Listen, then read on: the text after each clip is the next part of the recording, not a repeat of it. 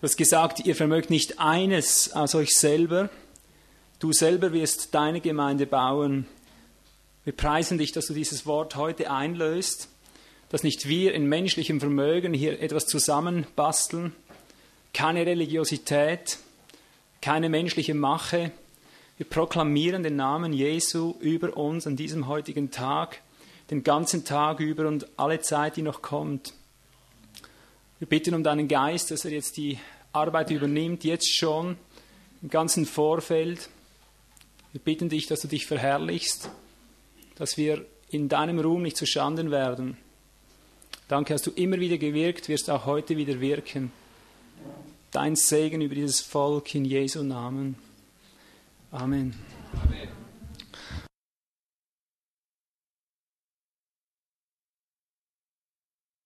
Guten Morgen liebe Geschwister von nah und fern. Es freut mich wirklich, dass da so schnelle Reaktionen sind, dass wir uns so schnell sehen dürfen. Wir sind schlechte Fischer, ich muss mal so sagen. Wenn wir irgendwo hingehen, vergessen wir die Leute einzuladen, weil es uns nicht um Profit geht, in keinster Weise. Uns geht es darum, den Herrn zu vermitteln. Aber dann reut es uns hinterher, wenn wir denken, wir haben nur einen Korb voll gebracht, anstatt einzuladen, noch mehrere Körbe abzuholen. Und immer wieder drängt uns der Geist einfach diese, diese Gnaden, die er in unserer Mitte wachsen lässt, die nicht einfach für uns zu behalten. Es ist auch unsere Sehnsucht, dass andere Gotteskinder das so machen. Dass man von dem, was Gott in der Mitte wirkt, austeilt, dass es über die Grenzen hinausgeht, dass es sich verteilt in dem Christus. Ich habe diese Tage allerdings wieder sehr schweren Spott und, und äh, Anstoß geerntet von Menschen, ich sage es gleich mal, wer es ist, die Sekteninformationsstelle, die wieder immensen Anstoß nimmt an allem Möglichen und, und dann auch die anderen Menschen, die damit infiziert werden, die immer wieder den Eindruck haben, sie müssten die Leute so lehren, Ivo Sasek arbeitet mit niemand zusammen. Nun wollen wir mal aufzählen, wie viele verschiedene Denominationen wir heute hier sind. Und du kannst heute sehen, ob ich mit dir zusammenarbeite oder nicht. Das Problem ist, die Denominationen arbeiten nicht mit mir zusammen. Und darum sind die Denominationen alle hier, damit der Beweis erbracht ist, dass ich mit allen zusammenarbeite. Es gibt zwar immer wieder Menschen, Pfarrer, die den Mut haben oder Prediger, die den Mut haben, uns einzuladen, aber meistens nur einmal, weil sie hinterher merken, das gibt Probleme. Und dann laden sie dich wieder aus und so kommt es nie zu einer Gemeinschaft. Ich habe fast 20 Jahre Gemeinschaft gesucht mit Brüdern, mit, mit, äh, mit Brüdern, die im Wortdienst stehen, die in der Verantwortung stehen, wie ich selber. Ein Kontakt und dann merken sie, jetzt wird es mir zu heiß. Und dann müssen sie irgendwelche Gründe finden und schließen dich aus, sie isolieren dich. Und jetzt steht überall im Internet und wo du hinschaust, steht mit großen Lettern, Ivo Sasek arbeitet mit niemand zusammen. Aber ich liefere dir hier den Beweis und du wirst selber merken, warum die Pfarrer und die Prediger mit mir nicht zusammenarbeiten wollen, weil das mögen sie nicht, was jetzt dann kommt. Weil ich lasse euch hier auf die Kanzel. Ihr seid gekommen, um mich zu sehen, um uns zu sehen. Wir sind hier, um euch zu sehen. Das ist der gewisse Unterschied beim Leib des Christus. Der kümmert sich nämlich zuerst um die Schwächsten. Ja? Die Schwächsten sind die gleichsam wichtigsten Glieder. Und darum wird der Geist Gottes immer wieder um diejenigen in unserer Mitte wehen und drehen, die das größte Bedürfnis haben. Also das bin nicht ich. Ja? Versteht ihr? Also wenn ich hier die Kanzel öffne, dann kommen hier Menschen nach vorne aus der Brüdergemeinde und dann kommen Menschen aus der Pfingstgemeinde und dann kommen Menschen aus der charismatischen Bewegung und dann kommen Menschen, ich weiß nicht, wer alles heute hier ist. Ich habe in all den Jahren, wir machen das seit bald zwei Jahrzehnten, ich habe nicht ein einziges Mal gefragt, ja vielleicht schon mal mehr so pauschal, aber ich würde nie fragen, woher kommst du? Mich interessiert nur eines. Wohin gehst du? Und was geht von dir aus? Wenn du hier vorne sprichst, erleben wir Christus? Ist es das Leben des Christus, das wir spüren? Oder steht ein Mensch im Namen Gottes von dem aber jeder, der den Christus kennt, Zeugnis ablegen muss, das war er ja gar nicht. Also hier wird freimütig, freimütig Signal gegeben, wenn Menschen da vorne stehen im Namen Gottes und sie reden als Menschen im Namen der Menschen, das wird hier freimütig entlarvt. Ohne böse zu sein, ohne Streit anzufangen, ohne sich nachher zu, äh, ich weiß nicht was, einfach so menschlich. Aber das ist das, was die Pfarrer nicht mögen. Sie wollen das Volk nicht reden lassen. Und ich, hab, ich mag eines nicht. Ich mag, ich mag nicht, wenn das Volk nicht spricht. Weil die Schwächsten sind die Wesentlichsten und das beginnt schon damit, dass sie hier vorne stehen dürfen und sagen dürfen, wo der Schuh drückt. Und dann wollen wir mal sehen, ob der Leib des Christus Gaben hat oder nicht. Wir streuen das nicht so pauschal, so, so spricht der Herr und irgendwas so Mystisches, was du nicht nachmessen könntest. Wir reden immer wieder von Bemessung. Wir meinen damit, alles ist messbar, was irgend ausgeht. Hier drin wird nicht eine Geistesgabe praktiziert, die nicht schön bemessen wird, ob sie auch angekommen ist. Also nicht so wie jener, jener Mann, in der, dessen Versammlung ich war, sagt, ich sehe, hier drin ist ein Mensch, der hat hier im Genick so und der wird jetzt geheilt. Ich dachte, preis dem Herrn, jetzt wird es übersichtlich, weil hier sind nur 30 Leute. Wer ist es? Keiner war's. Erklärung? Siehst du, da beginnen manchmal schon die Probleme mit den Predigen. Sage ich, wieso prüfst du das nicht? Alles ist messbar, der ganze Tempel, drei Kapitel lang in Hesekiel liest du und ich maß und ich maß und ich maß und ich maß. Du kannst alles messen im Hause Gottes. Miss, wo ist die Gabe hingekommen? Er sagt hier drin. Gut, war niemand da. Die Ausrede, anstatt aufs Gesicht zu fallen und zu sagen, Gott ist hier, der mich überführt von meiner, von meiner Falschheit in der Gemeinde. Anstatt aufs Gesicht zu fallen, sagte er, ja, weißt du, der Herr hat uns gezeigt, natürlich der Herr wieder, dass es manchmal auch Verwandte sein können. Von jemand, der hier dann gegenwärtig ist. Ja, wunderbar. Siehst du, hier hört bei mir Leib Christi auf, hier hört die Wahrheit auf. Alles, was nicht messbar ist, was nicht im Licht ist, wird vom Licht gestraft und als falsch geoffenbart und einfach nied- und nagelfest gemacht als das, was es ist, eine Fälschung. Also, und das ist das, was wir möchten. Wir möchten jedermann herzlichst bitten, sich vom Geist Gottes bewegen zu lassen, sich mit einzubringen, seine Aufgabe zu tun. Ich weiß nicht, mit was der Herr dich heute hierher gesandt hat.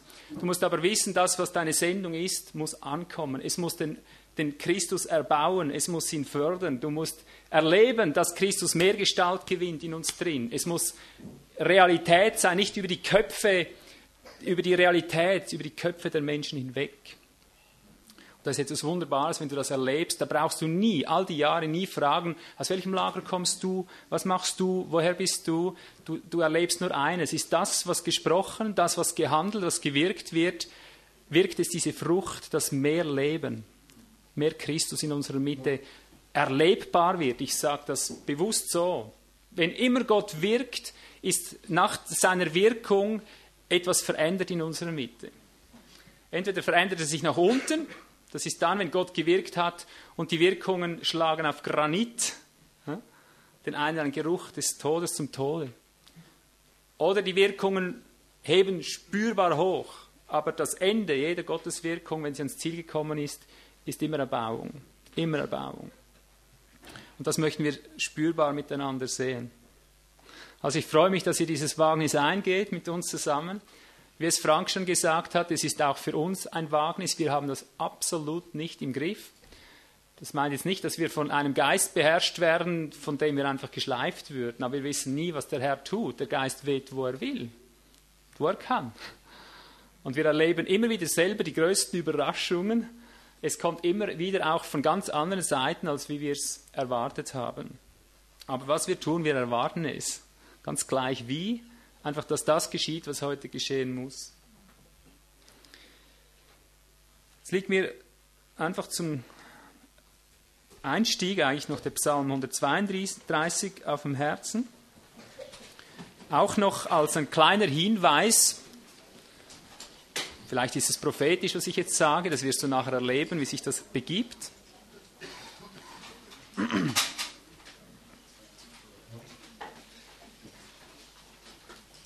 Da, da habe ich eine, eine Äußerung drin entdeckt, die mir wieder so typisch schien, von der ich den Eindruck habe, das müssten wir wissen. Das gehört an den Anfang heute.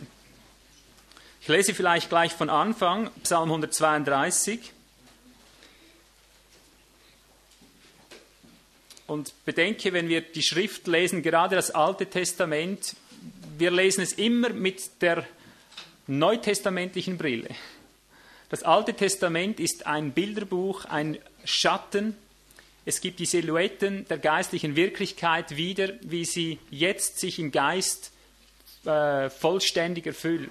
Alles, was du Bilder hast im Alten Testament, ist heute Wirklichkeit im Geist. Also wenn du von Haus Gottes redest, dann lesen wir immer, du siehst immer den Christus drin, ein Typus, ein Bild auf den kommenden, auf den wirklichen Tempel hin, auf Christus und so weiter. So wird das eins zu eins übertragen. Nur, dass du das gerade mal mit den Augen liest, wenn ich beginne. Also, Vers 1, Psalm 132. Gedenke, Herr, dem David. Kannst ja da deinen Namen dann auch mal reinlesen. Alle seine Mühsal der dem Herrn schwur, ein Gelübde tat, dem mächtigen Jakobs, ich will das Zelt meines Hauses nicht betreten, ich will das Lager meines Bettes nicht besteigen, ich will, Verzeihung,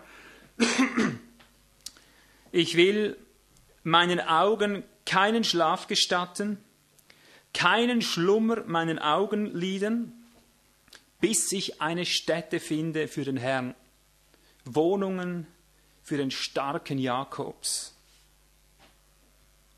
Bist du auch so einer? Bist du auch so von der Sorte? Hast du auch keine Ruhe, bis Gott eine Wohnstätte gefunden hat? Merkst du, dass das neutestamentliche Sprache ist? Wie viele Wohnungen gab es eigentlich zu alttestamentlicher Zeit? Prinzipiell? Bitte? Eine, nicht zwei. Lies noch mal Vers 5. Bis ich eine Stätte finde für den Herrn, Wohnungen, Wohnungen für den starken Jakobs. Wohnungen, merkst du? Gott wollte immer eine Wohnung, prinzipiell absolut. Hier will ich wohnen, an keinem anderen Ort will ich wohnen, da will ich wohnen. Und er sagt, ich habe keine Ruhe, bis ich Wohnungen gefunden habe. Und da siehst du dich wieder drin. Ja. Also glückselig, wer heute hier ist, der keine Ruhe hat, bis Gott Wohnungen gefunden hat. Und ich sage es in, in, in unserer Terminologie, bis er dich, bis er dich als Organ gefunden hat, bis er in dir wohnen kann und in mir und in uns allen, dass er Wohnungen hat in uns, das zusammen aber wieder eine Wohnung ergibt. Du siehst dieses Zusammenspiel, bis ich eine Stätte, sagt er, bis ich eine Stätte finde für den Herrn, Wohnungen für den starken Jakobs. Also hier siehst du schon wieder den prophetischen Geist, wie der Geist darauf hingearbeitet hat, er hat keine Ruhe, bis Christus in dir, in mir installiert ist, dass das zu einer einzigen Stätte wird. Glückselig, wer schlaflos wird dafür. Ich habe hunderte von Nächten eingebüßt an meinem Schlaf, weil ich dieses Anliegen nicht los wurde und wäre es auch jetzt noch nicht. Im Verzehr der Eifer um dein Haus hat mich aufgefressen. Wenn du das nicht erlebst, dass du keine Ruhe hast, bis du merkst, in dir und in deinem Nächsten, in deinem Hause drin, in deinem Nächsten hat Gott Wohnung gefunden. Wenn du nicht von der Sorte bist, bist du heute schon mal durch die erste Bemessung durchgefallen. Ich zweifle, dass du überhaupt ein Christ bist. Nimm das gleich mal tot ernst, was ich sage. Das ist nicht eine Drohung, das ist dir zum Heil wenn du nicht verzehrt wirst nach dem Verlangen Christus live in, in, dir und in deinem Nächsten und überall, überall zu sehen. Paulus sagte, wenn doch alle, wenn Christus in allen Gestalt gewinnt, ich kann nicht ruhen. Wenn du nicht so einer bist, ich glaube, ich bin persönlich davon überzeugt, der Geist des Herrn, des Allmächtigen wohnt nicht in dir was immer dir als Heiliger Geist verkündigt wurde, was immer du gelehrt bekommen hast, er wohnt nicht in dir. Das ist meine feste, sture Behauptung im Herrn. Denn der Geist in uns sehnt sich, sehnt sich nach, nach dem, was Gottes ist. Er sehnt sich nach dem Haus Gottes. Er muss diesen Ausdruck sehen. Jeder, der mit dem Haus Gottes, mit dem Organismus des Christus nichts zu tun haben will, Wer davon nicht ergriffen ist, wenn er davon hört, hat den Geist des Herrn nicht in sich. Also spätestens heute, wenn du davon hörst und es packt dich nicht, hast du den Erweis, dass du den Geist nicht in dir trägst. Oder du hast ihn so gedämpft, dass er irgendwo in einer Ecke eingesperrt ist. Ich will mein Lager nicht besteigen, sagte mein Bett. Ich will auf alles verzichten, bis ich die Wohnungen gefunden habe. Also ich komme zu kurz, mit anderen Worten, bis das geworden ist. Und jetzt mit dem Vers möchte ich mal den Vorhof Einführung, die Vorhof-Einführung beschließen. Jetzt kommt die Lösung eigentlich, diese Sehnsucht nach dieser Wohnung. Siehe, wir hören von ihr, also von der Wohnung, von der Stätte Gottes. Siehe, wir hören von ihr in Ephrata. Wir fanden sie im Gebiete Jars. Lasst uns einziehen in seine Wohnungen, niederfallen vor dem Schemel seiner Füße, schreite ein, Herr, zu deiner Ruhe, du und die Lade deiner Stärke. Und so weiter. Den Rest lese ich nicht mehr. Ich möchte nur noch diesen prophetischen Hinweis an den Anfang stellen. Ich denke, der ist jetzt wichtig, wenn wir uns zusammen auf diesen Weg machen, dass er uns begegnet, dass er an uns wirkt. Ein interessantes Wortspiel. Ich sage es auch hier wieder. So wie die Gegenstände unmittelbaren Bezug haben auf geistliche Realitäten.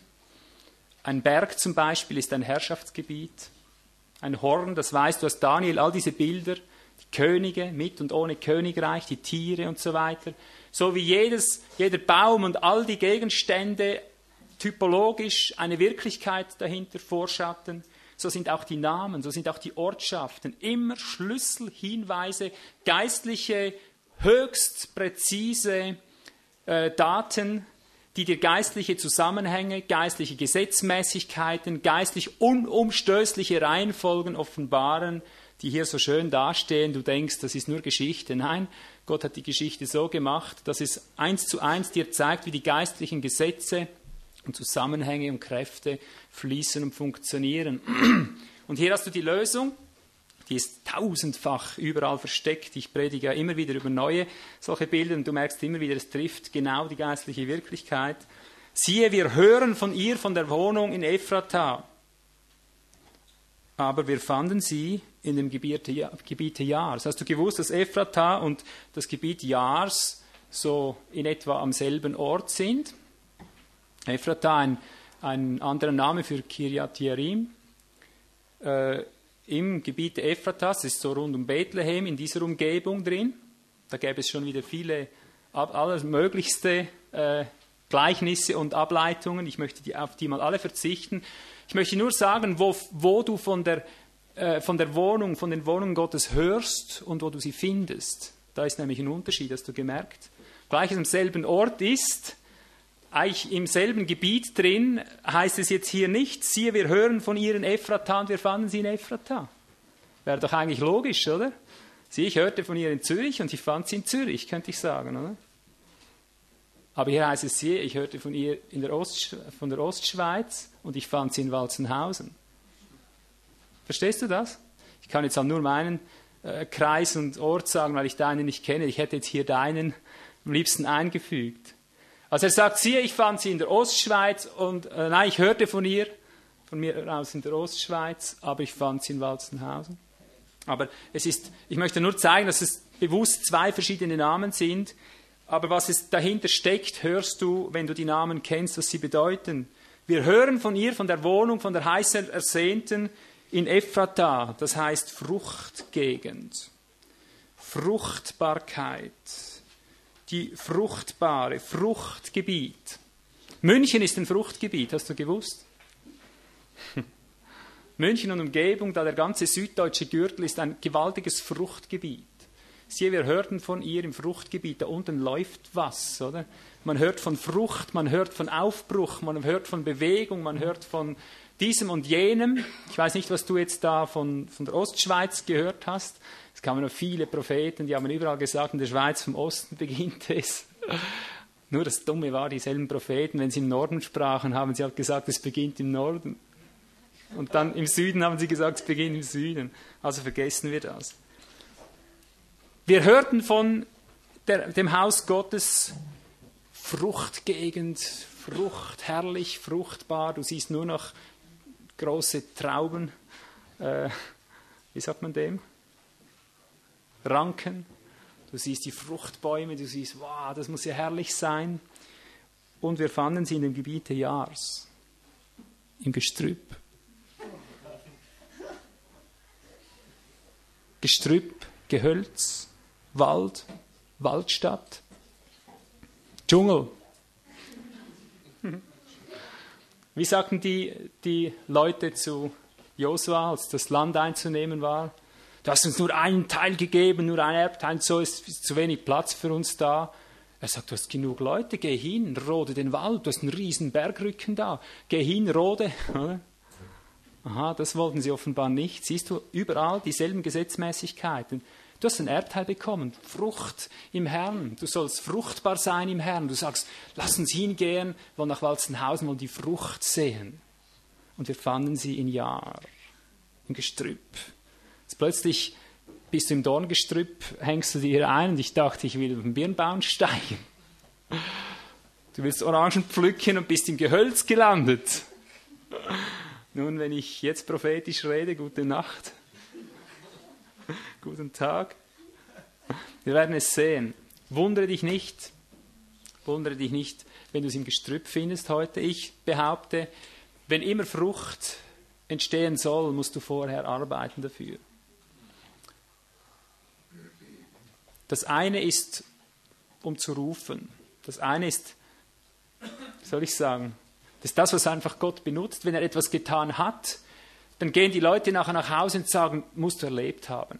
Aber sie reden vom Schluss, nicht vom Anfang. Die meisten haben die schwere Zeit am Anfang, nicht am Schluss.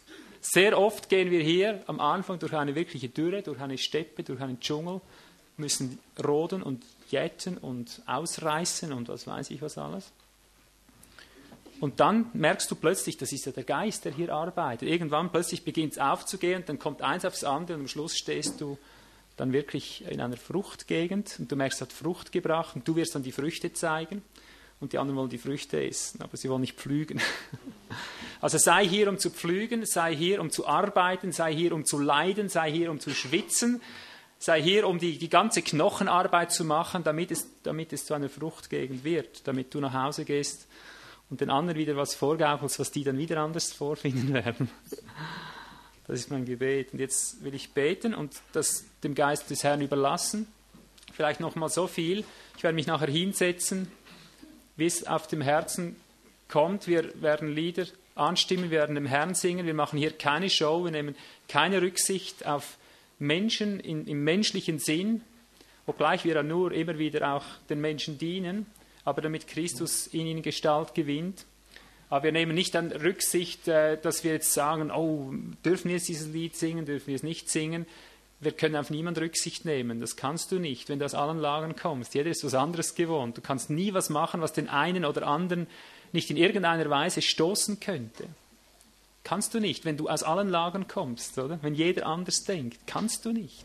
Und darum sind wir frei, wir vergessen alles Menschliche.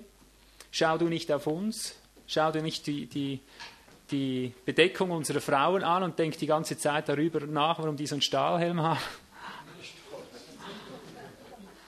Wir schauen auch nicht auf dich, wie du heute kommst und alles. Dies, drum, über diese Dinge reden wir eigentlich nie, möchte ich mal sagen, nie. Also man will darüber reden und hat dann in, in Wahrheit, in Liebe ein Gespräch. Achte nicht, wer sich wie verhält, ob einer jetzt die Hände oben hat oder unten und all diese Dinge, vergiss das. Wir haben nur eines, wir, wir schauen in Christus hinein, wir beginnen uns im Geist zu bewegen und das, was der Geist wirkt, wir befinden uns in diesem Bereich. Wir schauen, was der Geist tut, wir orten, was der Geist tut und wir lassen uns vom Geist mitnehmen in diese Wirkungen und wir, wir sagen, wo der Schuh drückt. Wenn der Geist in Freiheit wirkt, kommen wir, ob das was Schweres, Leichtes, egal was es ist. Was ich immer wieder bitte, verpasse deinen Einsatz nicht. Der Geist kann über dich kommen in jedem Moment. Du merkst es, irgendwie merkst du es, ob dein Herz zu pochen beginnt. Ich weiß nicht wie, du weißt einfach, das ist es. Das gehört hier an diesem Platz. Sei schnell, wenn es mal beginnt. Wenn du spürst, drei, vier sind dran, wollen gleichzeitig nach vorne. Ich weiß nicht, ob das heute wieder so ist. Manchmal wollen zehn aufs Mal nach vorne, geht dann nicht. Also stell dich halt in die Reihe und achte, dass du noch kommst, während diese Periode dran ist, wo du selber gefragt bist und so weiter. Und vor allem, wenn, wenn eine, eine Pause mal einschaltet, kannst du nie bestimmen, vielleicht ist plötzlich Ruhe, denk nicht, oh, jetzt muss was laufen, jetzt muss was laufen. Achte nur auf den Geist. Ist das, was nicht läuft, erhebend im Geist? Hebt es dich hoch, dass du spürst, oh, das ist gut. danke für die Verschnaufpause, habe ich bitter nötig. Oder du spürst, oh, dieses Schweigen, jetzt muss aber was gesagt sein. Achte, was der Geist wirkt und gib dem Zeugnis. Und wir geben dem auch Zeugnis. Soweit wie wir es verstehen, wir sind da noch längst nicht am Ende, wir sind auch erst am Anfang, aber soweit wir es verstehen, dokumentieren wir das. Ich dokumentiere es vorne mit meinem Mikro, ich schwatze dir vielleicht rein oder ergänze und jedes ergänzt. Soweit wir es vermögen, begleiten wir, erklären wir, ordnen wir ein und zu. Und den Rest äh, werden wir dann alles sehen.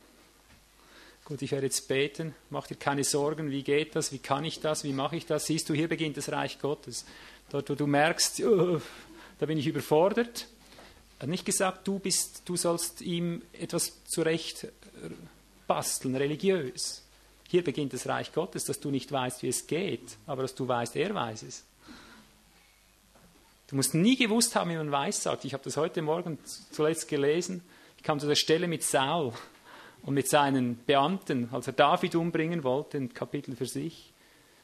Denkst du, die Beamten, die da unter Saul standen, mit den Hellebahnen in, in, den Händen und so, die eigentlich nur für Kriegsdienst zuständig waren, denkst du, die wussten viel über Weissagung? Sie hatten die Sendung, geh hin und töte David. Und dann kommen sie zu Samuel und der prophezeit dort mit seinen Jüngern, die Kraft Gottes weht was denkst du? Die erste Gruppe hat angefangen, ging es los, die gingen schwanken und lagen am Boden, oder? Dann kam die nächste Gruppe, die haben nichts gewusst davon. Der Geist weiß es. Der kam einfach über sie. Und zuletzt der ergrimmte Saul, nur Mordabsichten und der Geist des Herrn kam auf ihn. Er liegt wie die anderen, heißt es, auch am Boden, einen Tag, eine Nacht, nackt und weiß, sagt und prophezeit, dass es nachher heißt, ist Saul auch unter die Propheten geraten. Siehst du, so ist es, wenn der Geist mit uns Geschichte macht, du brauchst gar nicht zu wissen, wie es geht, das weiß er schon. Du musst noch nie gemacht haben, du machst heute Dinge, die du noch nie gemacht hast. Kürzlich sagte eine Schwester, als ich davon redete, merkte ich, hey, du sprichst ja die Wahrheit. Habe ich selber nicht gewusst, aber es ist die Wahrheit. Wir können es bezeugen. Das ist Weissagung. O Geist, komm von den vier Winden und hauche alles Getötete an.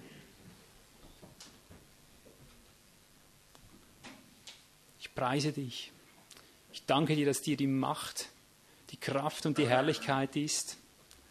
Dass du jetzt jedes Bedürfnis hier drin kennst und dich hinein ergießt in die zentralen Bedürfnisse, die tiefsten, innersten Bedürfnisse, die hier sind.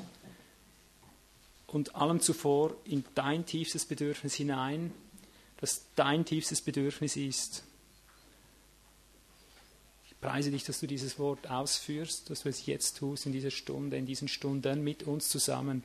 In Jesu Namen. Amen.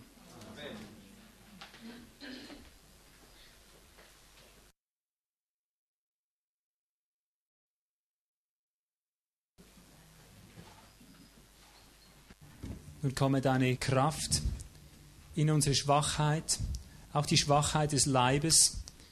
Wir wissen, Herr, dass der menschliche Leib diese Dinge nicht so lange verkraftet. Aber wir danken dir, dass du mit deinem Geist gekommen bist, um uns zu beleben. Wir danken, dass dein Wort auch den Sprit in sich hat, um uns wieder aufzurichten, um uns wieder mobil zu machen, um uns wieder aufzuwecken. Danke ist dein Wort unser Leben, ist dein Wort unsere Kraft, unsere Speise, unsere Wiederherstellung, unsere Auferstehungskraft. Ich segne dieses Wort in dieser Gemeinde in Jesu Namen. Bitte, Herr, gib jetzt einerlei Erkenntnis, einerlei Schau, einerlei Durchblick, dass wir hier auch in der Zukunft sehen, wohin wir uns bewegen, dass alles, was geschieht, wir mit dem einen Geist empfangen, sehen, erkennen und unterscheiden können. Wir danken dir, Herr, dass die Zeit da ist, da du alles wiederherstellst, alles wiederherstellst, was irgend unterworfen war. Du bist Herr und bis alles, bis der letzte Feind unter deinen Füßen liegt, wirst du herrschen, du wirst sitzen zu deiner Rechten, zur Rechten des Vaters. Wir preisen dich, Herr.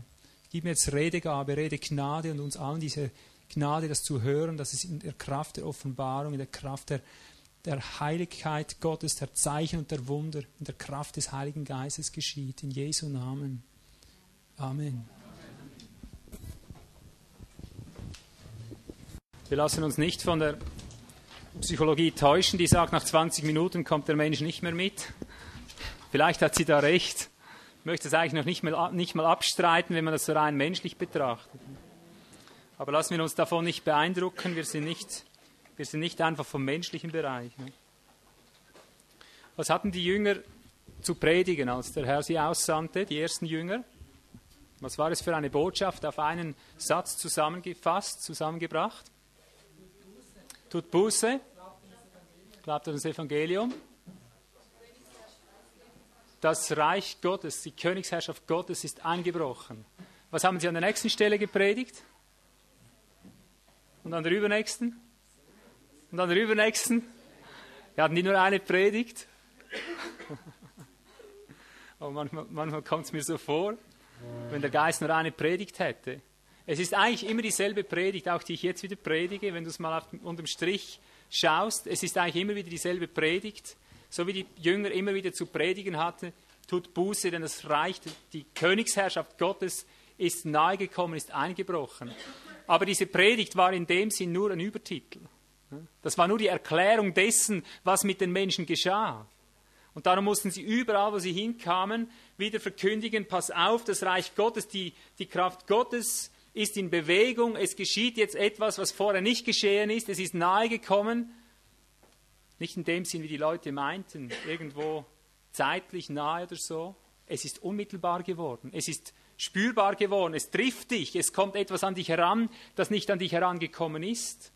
Sie haben nicht etwas verkündigt, das in ferner Zukunft oder auch in naher Zukunft war. Sie haben etwas verkündigt, was sie begleitete. Was unmittelbar zusammenwirkt mit dem, was sie sagten, hat das immer gleich wieder äh, Gestalt gewonnen in den Menschen. Es hat sich in Bewegung gesetzt, es hat sich erwiesen und darum heißt es, dass Gott dieses Wort immer wieder begleitete mit der Kraft seines Geistes, in der Kraft der Zeichen und Wunder. Es geschehen Dinge, die geschehen nicht, wenn Gott nicht eine neue Heilszeit angesagt hat. Diese Tage bekam ich einen Brief von einem, von einem Mann, von einem äh, Prediger, von einem Vorsteher. Der Brief begann in etwa so, dass er schrieb, Ivo, an dir scheiden sich die Geister.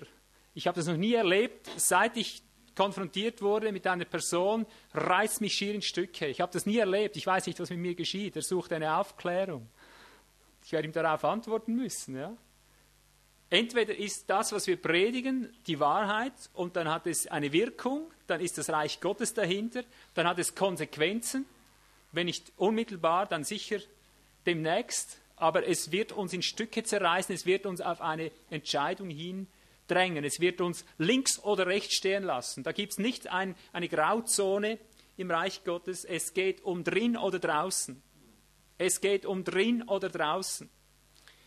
Und darum diese Botschaft, die ich jetzt verkündige, die geht wieder auf so einen, ein Drin oder Draußen hinaus. Es ist eigentlich die Predigt.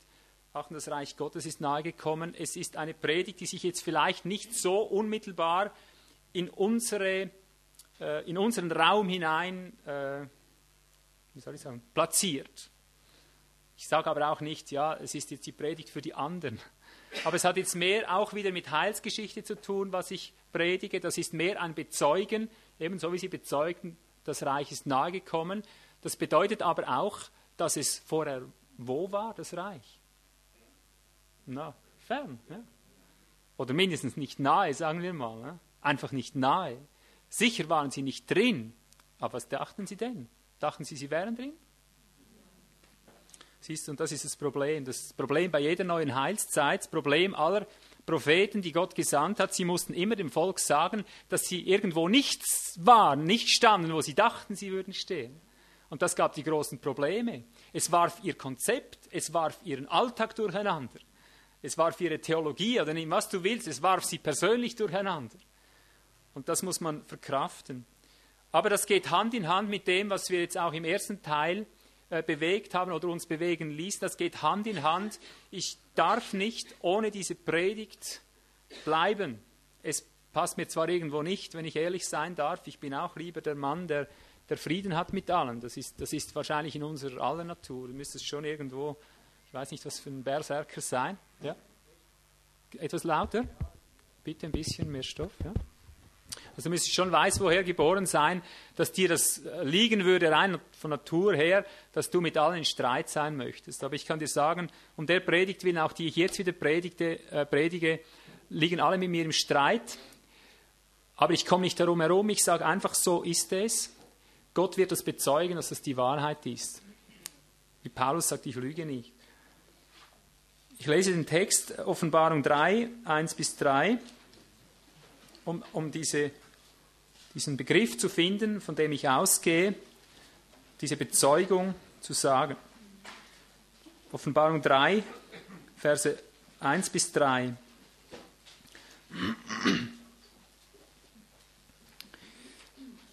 Und dem, dem Engel der Gemeinde in Sardes schreibe, dies sagt der, der die sieben Geister Gottes und die sieben Sterne hat. Ich kenne deine Werke, dass du den Namen hast, du lebst und bist tot.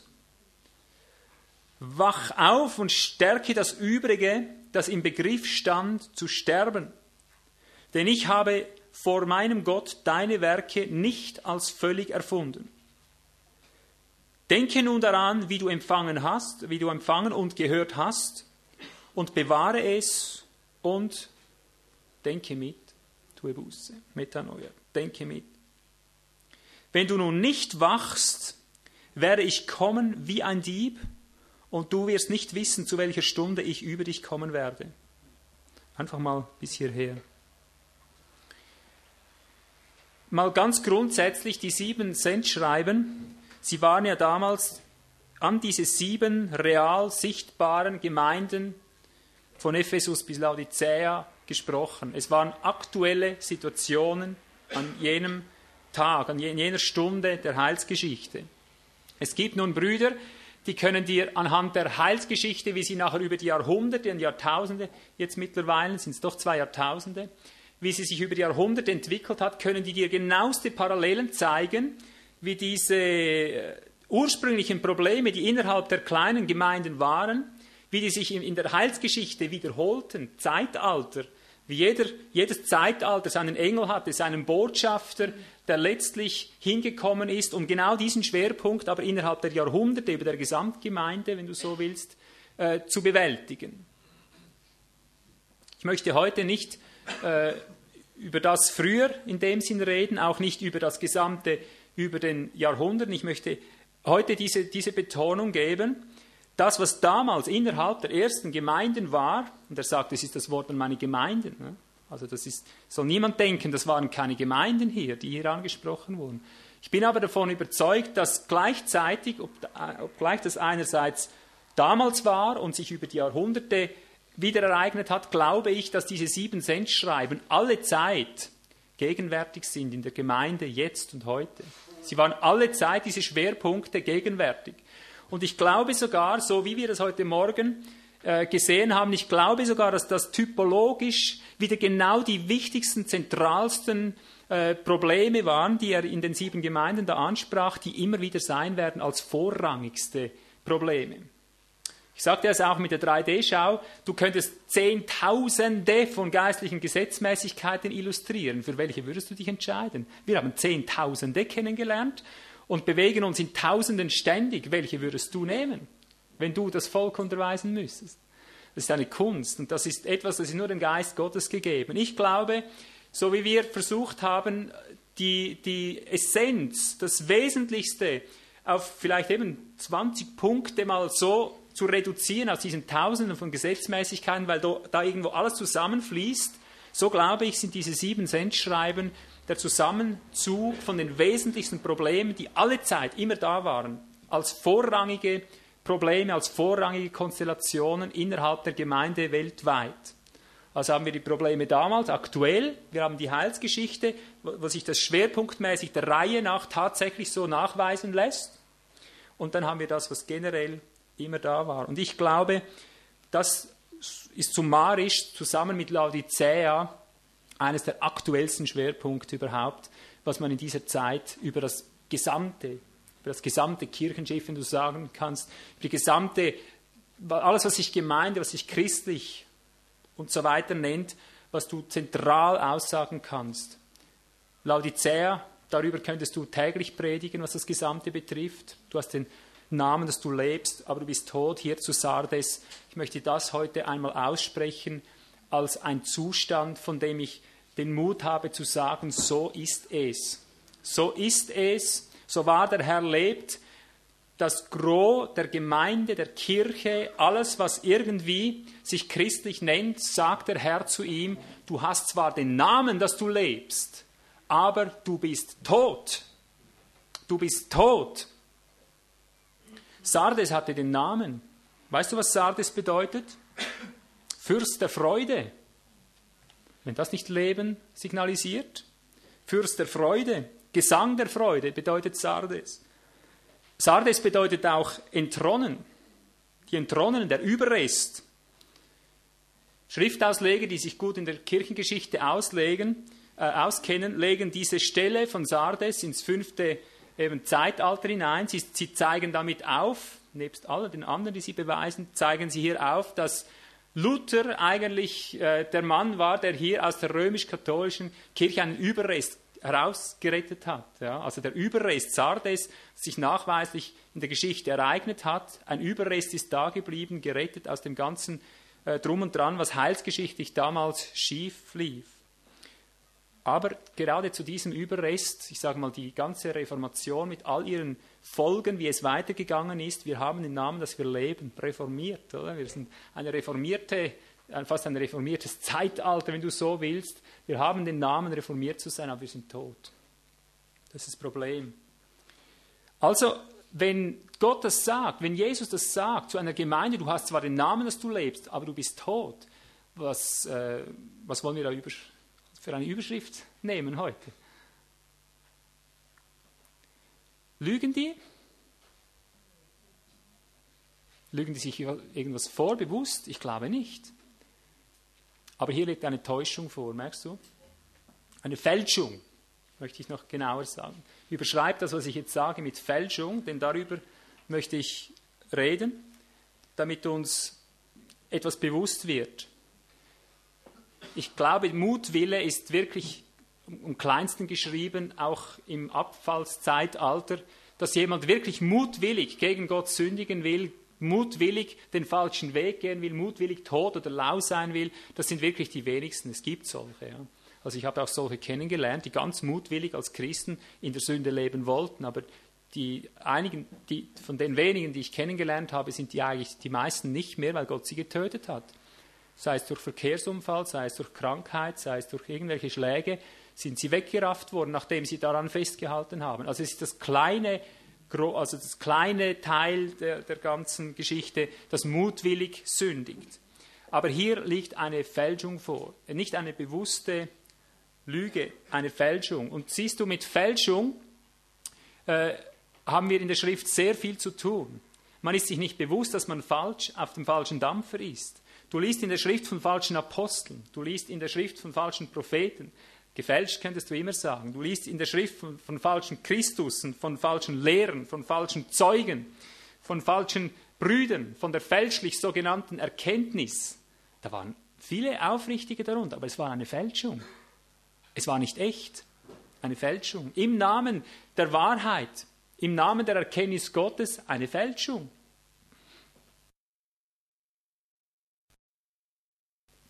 Woher kommt die Fälschung? Ja, ich möchte jetzt einige Worte ein bisschen, äh, für mich ein bisschen mit, mit äh, weiterem Gehalt füllen. Das ist ganz wichtig, was ich jetzt sage, weil Schriftstellen, wenn sie äh, zum Beispiel wie Johannes 8, 44, im Deutschen sind die oft so übersetzt, dass es mit Lüge übersetzt ist, wo es eigentlich um Fälschung geht, wenn man es mal genau betrachtet und wenn man da nicht ein richtiges Wort drin einen, anderen Begriff drin hat, ist das so begrenzt, dass man mit dem Vers letztlich nicht arbeiten kann. Er, er greift nicht in, in der Praxis. Er beinhaltet zwar einen, einen wichtigen Teil der Wahrheit, aber nicht, in, nicht so den umfänglich, nicht umfänglich genug. Also da steht zum Beispiel, ihr seid aus dem Vater dem Teufel um die Begierden eures Vaters, die wollt ihr tun. Jener war ein Menschenmörder von Anfang an und stand nicht in der Wahrheit, weil keine Wahrheit in ihm ist. Wirklichkeit dort, stand nicht in der Wirklichkeit. Wenn er die Lüge, hier haben wir Lüge übersetzt, wenn er Lüge redet, redet er aus seinem eigenen, denn er ist ein Lügner und der Vater derselben. Wichtig scheint mir, Lüge ist richtig übersetzt. Ich sage das halt mein altes Liedlein, ist immer richtig übersetzt. Aber wenn es um den Teufel geht, er ist in erster Linie auch ein Fälscher. Und dieses Wort Pseudo hat eigentlich mehr mit Täuschung, mit Fälschung zu tun, als mit so expliziter Lüge, so wie wir Lüge verstehen. Ich kann dich anlügen.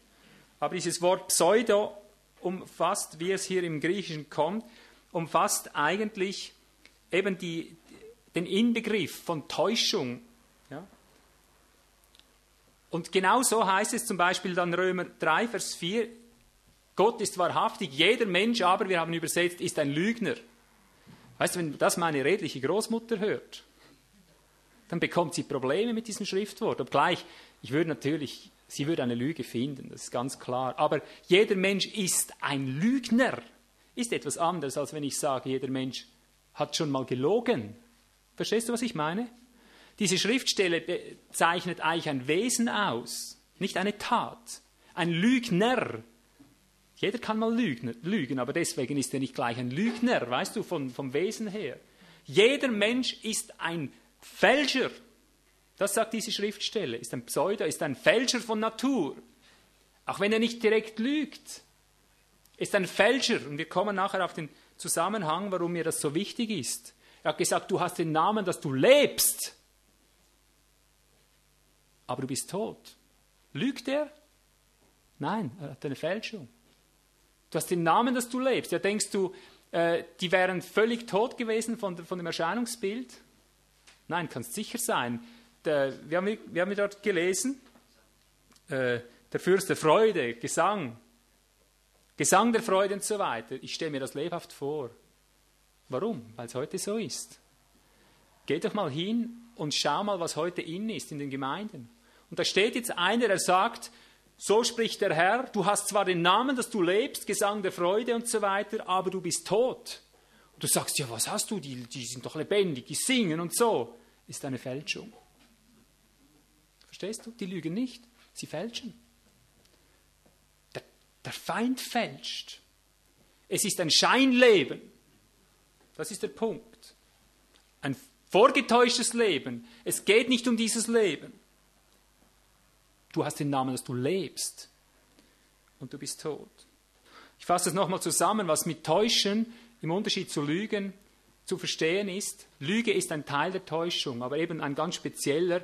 Und wir sollten diese, diese Texte im Neuen Testament, überall wo Lügen steht, einfach mal pauschal mit Täuschen übersetzen, dass dieser, diese Fülle drin ist. Jeder Mensch behauptet, die Schrift ist von Natur ein Täuscher, auch wenn er nicht ein Lügner ist. Ja. Ab und zu ist bei der Täuschung auch eine Lüge drin. Aber Täuschen kann aus sich täuschen kommen, nicht ein bewusstes Lügen, aus, aus, einem Irren, aus einem Irren heraus. Schon wenn du irrst in einer Sache, täuschst du, oder? Also hast du eine Fälschung da. Falsch verstehen, unzeitig, unzeitiges Reden, unzeitiges Wirken, Jetzt, jetzt, können wir gut immer wieder auch die, die, Parallelen spannen zu dem ersten Teil, dass du sehr viel praktisches Anschauungsmaterial, was damit gemeint ist. Du kannst das, das Leben Gottes, wenn es da ist, du kannst es fälschen, indem du nicht im, im genauen Moment des Lebens etwas wirkst, etwas sagst, etwas tust. Das genügt schon. Es ist nicht eine Lüge, es ist nicht irgendetwas anderes, egal aus welchem Motiv, aber es ist gefälscht. Es ist nicht mehr genau das Leben, es geschieht dann zwar im Namen des Lebens, aber es ist schon nicht mehr das Leben. Und schon ist es eine Fälschung, so schnell geht das. Verstehen wir? Ich komme nachher auf diese Dinge zurück. Verschönern ist eine Fälschung zum Beispiel, wie oft geschieht uns das. Nicht, dass wir das mutwillig machen und lügen, aber manchmal verschönern wir eine Sache. Ich denke jetzt zum Beispiel an Anni heute, oder? Gut gemeint, oder? Man möchte niemand verletzen. Jetzt war es so kostbar, was gesagt wurde, und man möchte um, um, alles in der Welt ist das nicht zerstören, dass das Ja nicht jetzt irgendwie das Geschwister in Verlegenheit kommt oder so. Man, man hat einfach nicht jetzt im Moment die Kraft, um das so schnurgerade anzusprechen, dass es eigentlich als, als unzeitig offenbar ist. Also versucht man es ein bisschen zu verschönen, so sanft darzustellen, dass es am Schluss zu sanft ist, es wird eine Fälschung daraus. Schon ist die Fälschung perfekt. Also jeder Mensch ist von Natur, sagt die Schrift, ein Fälscher. Nicht ein Lügner unbedingt, aber ein Fälscher. Falsche Härte, falsche Schonung und so weiter. Du hast es verstanden, ich muss hier nicht mehr weiter äh, sagen. Also wie schnell geht es, dass wir Fälscher sind, wenn der Herr sagt, du hast den Namen, dass du lebst. Ich möchte jetzt natürlich klarstellen, wir kommen nachher auch noch auf die, das zurück, wenn wir hier von Leben sprechen, du hast den Namen, dass du lebst, von welchem Leben werden wir wohl sprechen? Sind das Zombies? das sind keine Zombies. Ne? Da reden wir vom Zoe, vom, vom geistgewirkten, geistgehauchten Leben. Ich bin gekommen, dass sie das Leben, das Zoe haben und dieses Leben im Überfluss haben. Er ist nicht gekommen, dass wir das Bios haben, das haben wir schon. Und das Bios, das natürliche Leben, das biologische Leben, wenn du so willst, das beinhaltet auch den rauschenden Lobpreis, das beinhaltet das ganze Seelenschwingen, das beinhaltet eine Begeisterung, das beinhaltet all deine, deine äh, lebendigen, in dem Sinn menschlich lebendigen Verhaltensweisen, sei es, dass du dich auf die Urlaub freust oder nimm, was du willst, was dich einfach lebendig erscheinen lässt. Er redet nicht von dem. Er sagt, ich bin gekommen, dass sie das Zoe haben, dass sie das göttliche Leben haben und dass sie dieses göttliche Leben im Überfluss haben. Du hast den Namen, dass du lebst, dass du göttliches Leben hast, aber du bist tot. Damit sagt er nichts blaue Gesellschaft hier, damit sagt er, es ist keine göttliche Qualität. Du sagst, du hast göttliche Qualität, aber es ist menschliche Qualität. Wie wenig, wie viel braucht es, um dieses Fälschen in unserem Leben zu finden? 1. Johannes 2, Vers 4. 1. Johannes 2, Vers 4.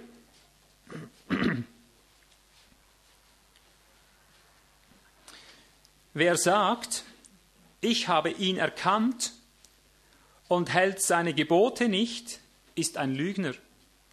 Und in dem ist nicht die Wahrheit. Ich würde es so ausdrücken. Wer sagt, ich habe ihn erkannt, also ich habe wesensmäßige Berührung mit ihm, und hält seine inneren Zielabsichten, dieses Entole, im Griechischen meint immer eine, eine innere Absicht, ein inneres Ziel, das hinter einer Anweisung steckt. Wer sagt, ich habe ihn erkannt, ich habe Jesus erkannt, ich liebe ihn und hält seine inneren Zielabsichten nicht fest, indem er sie hütet und, und drin bleibt, ist ein Fälscher. Kannst du jetzt das nachvollziehen nach dem heutigen Morgen? Was war zum Beispiel eine, eine, eine innere Zielabsicht, ein Gebot, wenn ich so sage? heute Morgen. Er kann das mal jetzt aus der Praxis nochmal zeigen, wie das anzuwenden wäre. Gab es ein Gebot, das ergangen ist, zum Beispiel? Im Fluss des Geistes bleiben. Es war ein Gebot da. In dem Sinn, ich sagte, es ist ein, eine Weisung da, ein Gebot. Achtet darauf, dass wir, bevor wir zu einem nächsten Fluss gehen, dass der abgeschlossen ist, dass wir genau äh, sehen, ist es erfüllt. Das war die innere Zielabsicht dieses Gebotes. Es hat jedes Gebot, jede Weisung des Herrn eine innere Absicht, eine, ein inneres Ziel. Entole meint ein inneres Ziel, eine innere Absicht. Also wer das, die Weisung des Herrn, das heißt die innere Absicht, die er damit gibt, nicht hütet, nicht festhält, drin bleibt, ist ein Fälscher. Und du hast heute Morgen wieder gemerkt, wie schnell das geschieht. Unwahrscheinlich schnell. Der Geist ist so zart, ist nicht umsonst als Taube geschildert, so zart, so scheu, wenn du willst, schon ist er weg, schon oder bist du weg. Ja? Ist ein Fälscher.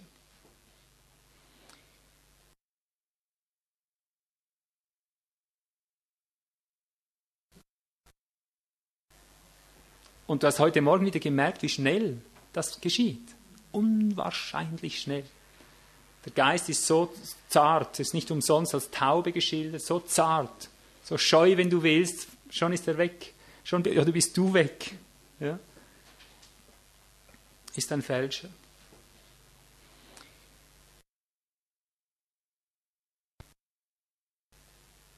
Erster Johannes 2,9 Wer sagt, dass er im Licht sei und hasst seinen Bruder, ist in der Finsternis bis jetzt. Ist ein Fälscher.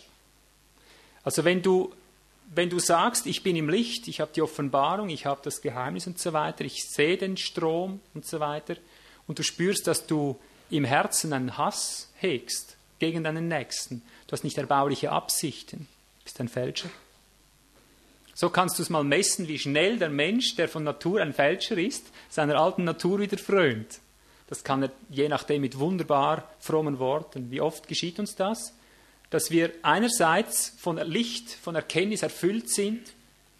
Und wenn ich Erkenntnis hätte, ja, die Fülle und so weiter, Berge versetzen könnte, wir sind mittendrin in einem geistlichen Hai, in einem Strom, und da ist ein Hass, da ist ein runter ein nicht etwas Lebensuchendes, nicht etwas Erhebendes, ein Fälscher. Ist das möglich, Herr? Aber jetzt bin ich doch so schön im Strom gebadet. Siehst du, das ist so wie ein bisschen wieder ein Gegenstück zu dem, was wir vorher gehört haben. Ja, so schnell geht es. So schnell geht es, sagt er, bist auch wieder ein Fälscher. Also achten wir gut, was dein Geist drin abläuft.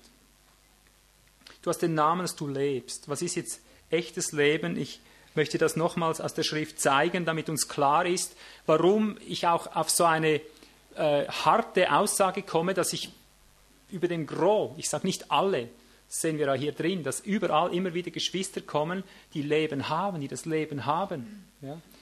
Aber du weißt auch genau, dass dieses Leben, das mit dem Strom mitfließt, das nicht hast und diese Dinge, dass das eben gar nicht gekannt wird. Ja?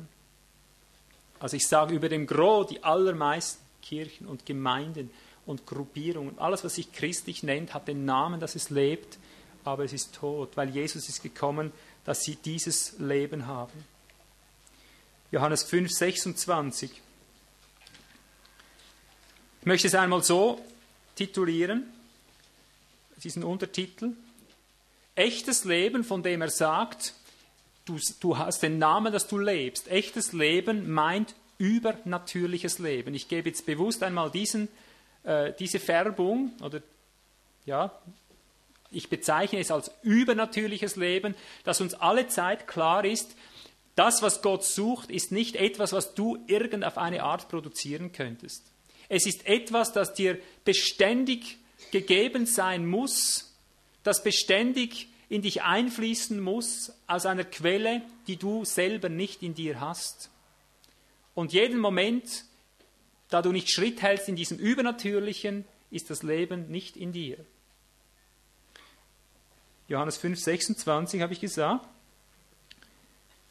Denn wie der Vater Leben in sich selbst hat, so hat auch der Sohn, hat er auch dem Sohn gegeben, Leben zu haben in sich selbst. Das meint dieses göttliche Leben. Und er hat ihm Vollmacht gegeben, Gericht zu halten, weil er des Menschen Sohn ist. Johannes 6, 53, äh, einfach ein paar Stellen, da du siehst, wie wichtig Jesus dieses Leben ist, dieses übernatürliche Leben und wie er daran misst, ob du in ihm bist oder ob du nicht in ihm bist. Johannes 6, 53. Voran geht diese entsetzliche Frage, wie kann dieser uns sein Fleisch zu essen geben? Da sprach Jesus zu ihnen, wahrlich, wahrlich, ich sage euch, wenn ihr nicht das Fleisch des Sohnes des Menschen esst und sein Blut trinkt, so habt ihr kein Leben in euch selbst. Wer mein Fleisch isst und mein Blut trinkt, hat ewiges Leben. Und ich werde ihn auferwecken am letzten Tag. Hieran kannst du erkennen, dass das, was Gott sucht, etwas Übernatürliches ist. Oder hast du ihm schon ins Bein gebissen? Ja. Wenn er sagt, wenn man Fleisch isst, wenn man Blut trinkt. Manch einer denkt jetzt vielleicht, ja gut, äh, eben so, so rein, er denkt jetzt ans Mahl des Herrn und das stimmt ja, er, er wendet es letztlich auch so an.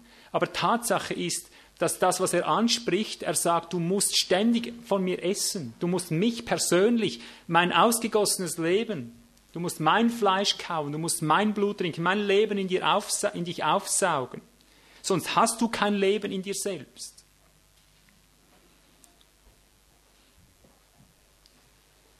1. Johannes 1, Vers 2 besiegelt auch sehr klar, dass es ein übernatürliches Leben ist, was er meint.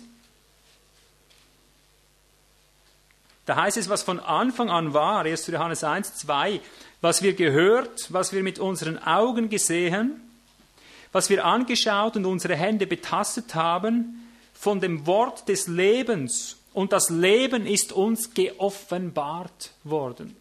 Hier siehst du, dass es sich um einen Offenbarungsartikel handelt, um ein übernatürliches Ereignis, um etwas, das dem Menschen in Fleisch und Blut komplett absolut abgeht.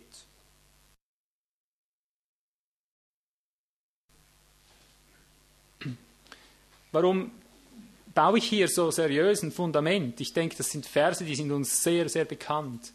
Ich möchte, dass wir auf jeden Fall dieses Bewusstsein mit nach Hause nehmen, welche Konsequenz es das hat, dass dieses ein übernatürliches Leben ist, ein übernatürlicher Strom, der nur durch Offenbarung gewahrt werden kann.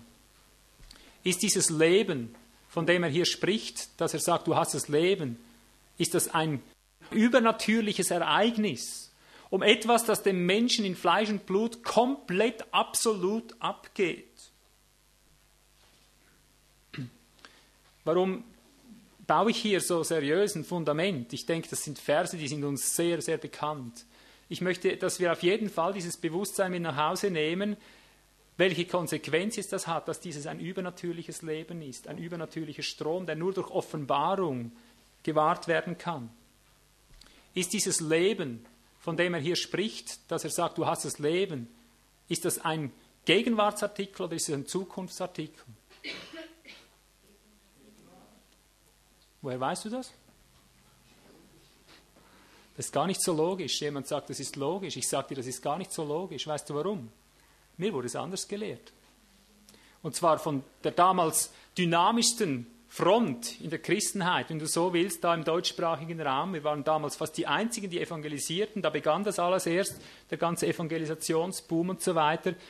Da war immer im Zusammenhang mit diesem Leben, wenn es heißt, äh, Johannes 3,16, äh, der altbekannte, der Beste, oder aus dem Stall. Bitte? So sehr hat Gott die Welt geliebt, dass er sein und so weiter, damit er allen, die an ihn glauben, ewiges Leben habe. Ich sage dir, bei uns war dieser Begriff ewiges Leben wunderbar in der Ewigkeit platziert. Ich werde nicht äh, aus sein, wenn ich gestorben bin. Ich werde da drüben leben. Ich werde da drüben ewiges Leben haben. Mir ist Gott anders begegnet. Mir ist Gott mit diesem Leben selbst begegnet. Dieses übernatürliche Leben, wie er es hier sagt, es ist uns geoffenbart worden. Mir ist das geoffenbart worden im Anfang meines Glaubens. Ich habe gar nicht gewusst, dass man das anders so in dem Sinn verstehen könnte. Für mich war das immer eine Einheit. Aber im Umgang mit den Menschen, als ich dann in diesem Leben mich drin aufhielt, so wie heute Morgen zum Beispiel, und hatte schon die ersten, die ersten Unterscheidungen, wo dieses Leben drin war und nicht, ich bin auf lauter Granit gestoßen. Lauter Menschen, aber die Evangelisierten mit Feuer und Flamme, weißt du, rausgehen, Menschen erretten, die gehen alle verloren, die müssen ewiges Leben haben.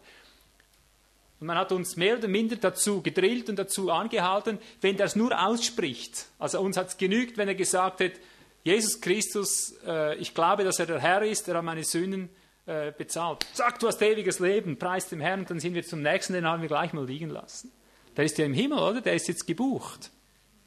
Ich sage dir, das ist das Gros der Christenheit, versteht unter dem Empfang des ewigen Lebens, dass sie da drüben ewiges Leben haben, unvergängliches Leben in dem Sinn und dann im Himmel sind. Und sie merken nicht, dass Jesus permanent, wenn er irgendeine Schriftstelle sagt hier, die hat immer in allererster Prägnanz mit jetzt zu tun. Mit jetzt zu tun dass dieses Leben jetzt messbar, fühlbar, erlebbar, ausgelebt ist, dass du im Strom des Lebens, so wie wir es heute Morgen geübt haben, dass du in diesem Strom drin bist. Und jeder Moment, wo du nicht in diesem Strom drin bist, bist du nicht im Leben. Und ich sage es, wie es ist, bist du nicht in Christus. Schon das macht die, die Köpfe der evangelikalen Theologie wirr, wenn ich sage, du bist in Christus und du bist nicht in Christus. Da gehe ich jetzt verloren. Merkst du? Für sie gibt es nur eines. In Christus gleich im Himmel, nicht in Christus gleich in der Hölle. Und ich sage, so geht das nicht. Du bist ja wie ein Alttestamentler, oder? Die Israeliten, die wollten einfach fest abgesteckte Grenzen. Das war auch gut so. Gott hat das so verordnet, nur hatten sie es nie erreicht. Hast du das auch schon gemerkt? Hast du gemerkt, dass die Grenzen Israels nie erreicht wurden? Die Verheißenen in dem Sinn? Immer wieder kam es anders. Weißt du, was das vorschattet überhaupt? Das musst du gut mitdenken. Weißt du, was das vorschattet? Das ist kein Zufall. Sie wollen heute noch die alten Grenzen. Auch die Christen stoßen in die Fanfare und möchten, dass in Israel unten endlich die verheißenen Grenzen so richtig perfekt abgemessen so, so gehen. Weißt du, warum es nie zustande kommen wird? Weil das Schattenbild besagt, diese festen Grenzen gibt es nicht. Das lehrt uns das Schattenbild. Warum nicht? Weil in Christus ist drin draußen. Drin draußen. Bis du in Christus bist, im permanenten Strom, so wie in Hesekiel sieht, musst du schon ganz schön die 4000 Ellen gelaufen sein dort. Oder wie viele es sind. Verstehst du?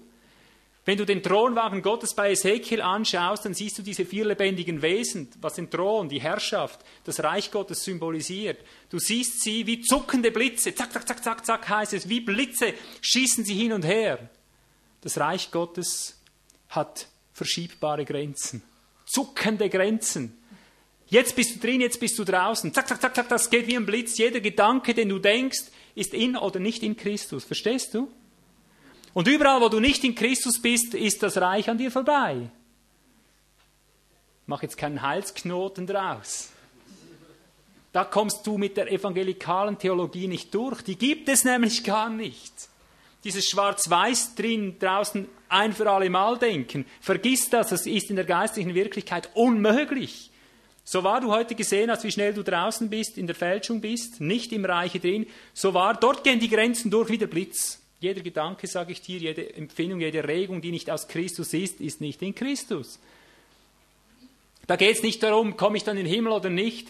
Es geht darum, mit diesen, mit diesen verschiebbaren, mit diesen veränderlichen Grenzen, mit diesen verschiebbaren Grenzen geht es darum, wie nahe werde ich in ihn hineinkommen hierum. Das ist die Heiligung. Wie nahe werde ich diesem feurigen Gesetz der Natur Gottes entsprechen. Gottes Natur ist feuriges Gesetz. Du, er ist ein Fels, der hier steht und wie die Brandung, du kannst an ihm rütteln. Der wird sich nicht bewegen, der wird dich bewegen. Du wirst dich ihm anpassen, nicht er sich dir. Und die Frage ist, wie nahe kommen wir an dieses Feuer ran? Denn du wirst immer wieder spüren, wenn du mit dem wahrhaftigen Leben, mit dem übernatürlichen Leben arbeitest, wenn du dich ins wahrhaftige Leben hineinnehmen lässt, das kommt wie Feuersbrünste über dich. Und darum zucken diese Blitze aus diesem Thronwagen, darum sind diese Feuerfackeln mit diesen mit diesen lebendigen Wesen, mit diesen vier Gesichtern, weißt du, das Leben hat vier Gesichter. Da ist Gnade drin. Und da ist Gericht drin. Da ist Erleuchtung drin. Und da ist Stärkung drin. Verstehst du?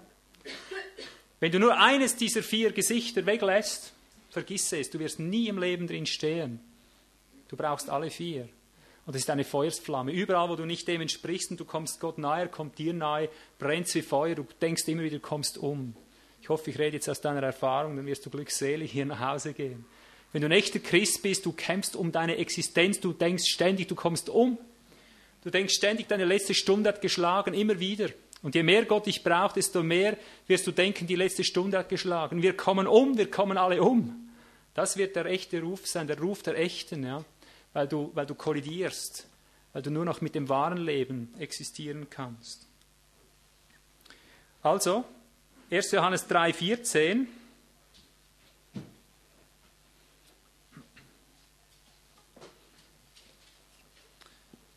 Erst Johannes 3, 14. Nein, ich nehme zuerst die andere, 5, Vers 12. 1. Johannes 5, Vers 12. Nur um das ein für alle Mal zu platzieren, wie das auszulegen ist. Wer den Sohn hat, hat das Leben. Hier unterstreichst du lieber siebenmal hat als Leben. Wer den Sohn hat, der hat, und zwar jetzt in diesem Moment, er weist sich dadurch aus, dass Leben in ihm drin ist. Wenn er den Mund öffnet, dass Leben gewirkt wird. Wie wenn, als diese Geschwister zeugten. Da kam Leben hervor, hast du gemerkt? Kraft kam hervor. Leben, pulsierendes Leben. Wer einen Sohn hat, der hat Leben. Leben pur. Daran spüre ich, du bist in Christus. Mindestens in diesem Moment. Das heißt nicht, dass er im nächsten auch noch ist. Aber mindestens in diesem Moment kann ich sagen, preis dem Herrn, da war, der war, da war in Christus, war in Christus Leben. Hm? Zuckende Grenzen, zack, nächstes Mal ist sie vielleicht schon nicht mehr drin. Aber daran, wer in Christus ist, wer den Sohn hat, der hat Leben. Peinlich ist, wenn jemand so oft den Mund öffnet oder was tut, dieses Qualitätszeichen des Lebens nicht hat, das ihn nicht emporführt im Geist, sondern immer ein Loch hinterlässt. Und er sagt, ich bin Christ. Siehst du, und genau das ist das, was geschieht.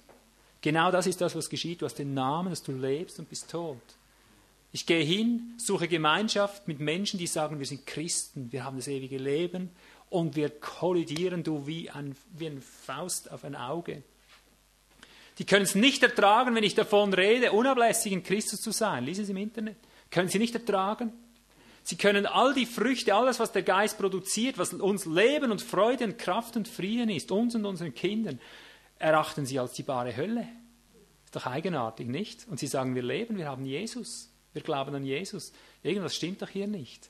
Es gibt nur einen Beweis, ob jemand in Christus ist, dass er Leben hat. Und zwar jetzt, da, messbar. Und dann erübrigt sich der, der, der, Rest. Natürlich hat er ewiges Leben. Das ist doch selbstverständlich. Jesus sagt, wer in mir ist, wer mich sucht, wer mich begehrt, wer, wer, äh, wer an mir andockt, wer auf mich vertraut, der wird auch da drüben am rechten Ort ankommen.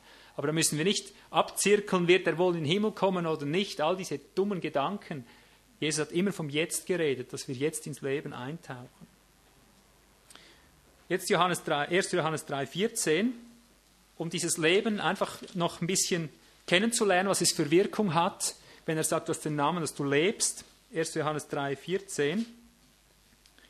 Wir wissen, dass wir aus dem Tod in das Leben hinübergegangen sind, nicht werden, merkst du?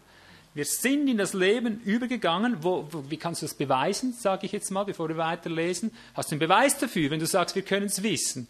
Ja, sagt er, ich habe einen Beweis. Lesen wir weiter. Was ist es? Weil wir die Brüder lieben. Wer nicht liebt, bleibt im Tod. Wundert euch nicht, Brüder, wenn die Welt euch hasst. Denn wir wissen, dass wir aus dem Tod ins Leben hinübergegangen sind, weil wir die Brüder lieben. Wer nicht liebt, bleibt im Tod. Das sind zwei Zeugen. Dass es zwei sind, zeige ich dir kurz aus äh, Johannes 17. Das ist jetzt ganz was Wichtiges. Denn du musst etwas Messbares in der Hand haben, ob du in Christus bist oder ob du nicht in Christus bist. Johannes 17, Verse 14 und 16. Da heißt es, zuerst Vers 14, ich habe ihnen dein Wort gegeben und die Welt hasst, hat sie gehasst, weil sie nicht von der Welt sind, wie ich nicht von der Welt bin. Und Vers 16, sie sind nicht von der Welt, wie ich nicht von der Welt bin.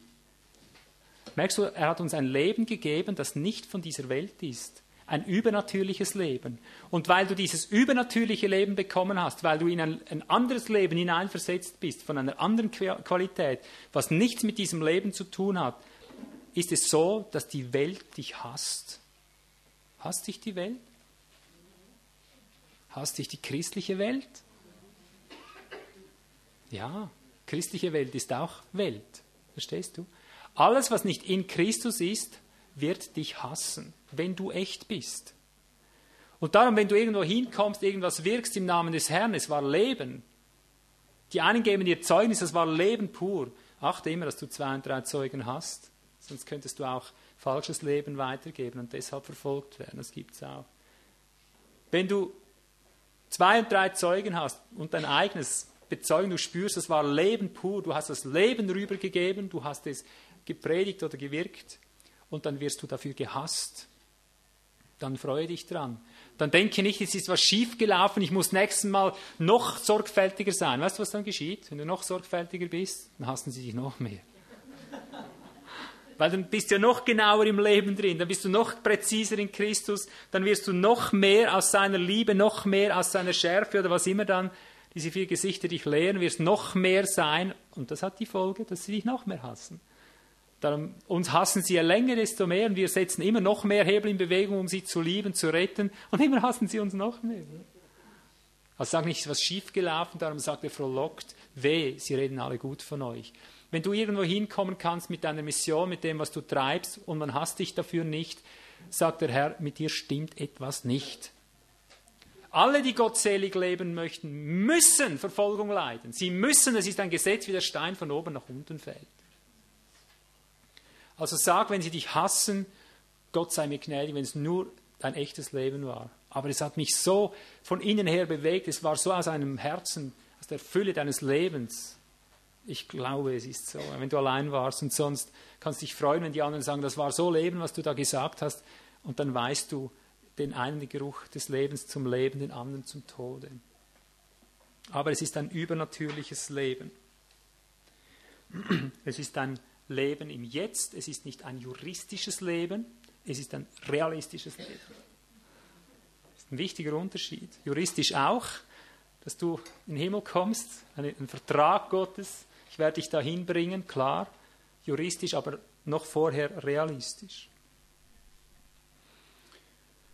Das gesamte Umfeld dieses Lebens, wenn es ein übernatürliches Leben ist, was wird wohl das ganze Umfeld sein?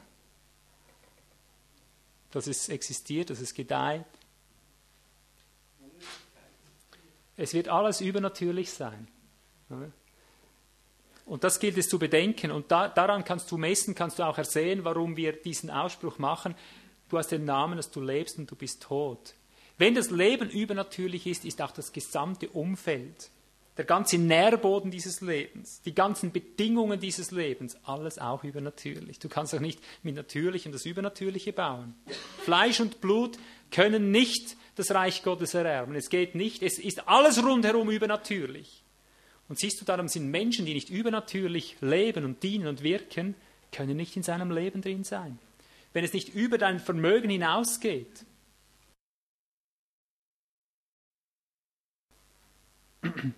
Ich werde dir jetzt einige Stellen geben, vielleicht schlagen wir nicht alle nach um der Zeit willen, ich möchte das mehr frei durchgehen teilweise. Johannes 6, 63, meine Worte sind Geist und sind Leben. Wenn das Leben übernatürlich ist, ist auch das Wort ein übernatürliches.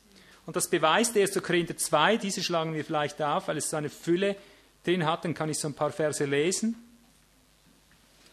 1. Korinther 2, dort diese Verse 6 und fortfolgende, man könnte das ganze Kapitel nehmen. Wir reden aber Weisheit unter den Vollkommenen, jedoch nicht Weisheit dieses Zeitalters, noch der Fürsten dieses Zeitalters, die zunichte werden, sondern wir reden Gottes Weisheit in einem Geheimnis, die verborgene, die Gott vorherbestimmt hat, vor den Zeitaltern zu unserer Herrlichkeit. Er sagt, kein Fürst dieser Welt, niemand hat es gesehen, er fasst es zusammen, nicht was kein Auge, gesehen hat, kein Ohr gehört hat, was in keines Menschen Herz gekommen ist, was Gott denen geoffenbart hat, enthüllt hat, die ihn lieben. Es hat mit Offenbarung zu tun. Alles, was wir reden und wirken, ist ein übernatürliches Geschehen. Und sobald jemand dieses Leben nicht hat, ist er hier abgedockt. Irgend auf einer Weise, aus was für einem Grund immer, ob es Sünde ist oder Unerfahrenheit, egal wie, alles, was nicht übernatürlich geredet, gewirkt ist, ist nicht wahr, äh, ist nicht in ihm. Und der natürliche Mensch, sagt er dann unten zusammenfassend ab Vers 14, der natürliche Mensch nimmt von all dem nichts an. Und siehst du, darum sind Menschen, die zum Beispiel mit, dem, mit der Qualität der Werke, mit all dem, was wir haben, äh, nicht zurechtkommen, weil es das Menschliche übertrifft, haben sich schon dadurch entlarvt. Ich wurde diese Tage von, eben von der Sekteninformationsstelle wieder angeklagt, und zwar, sie haben uns live besucht, wieder einmal, live besucht, um zu sehen, äh, was wir machen. Der Mann, der mich da überall anschwärzt. Er hat meine Kinder gesehen.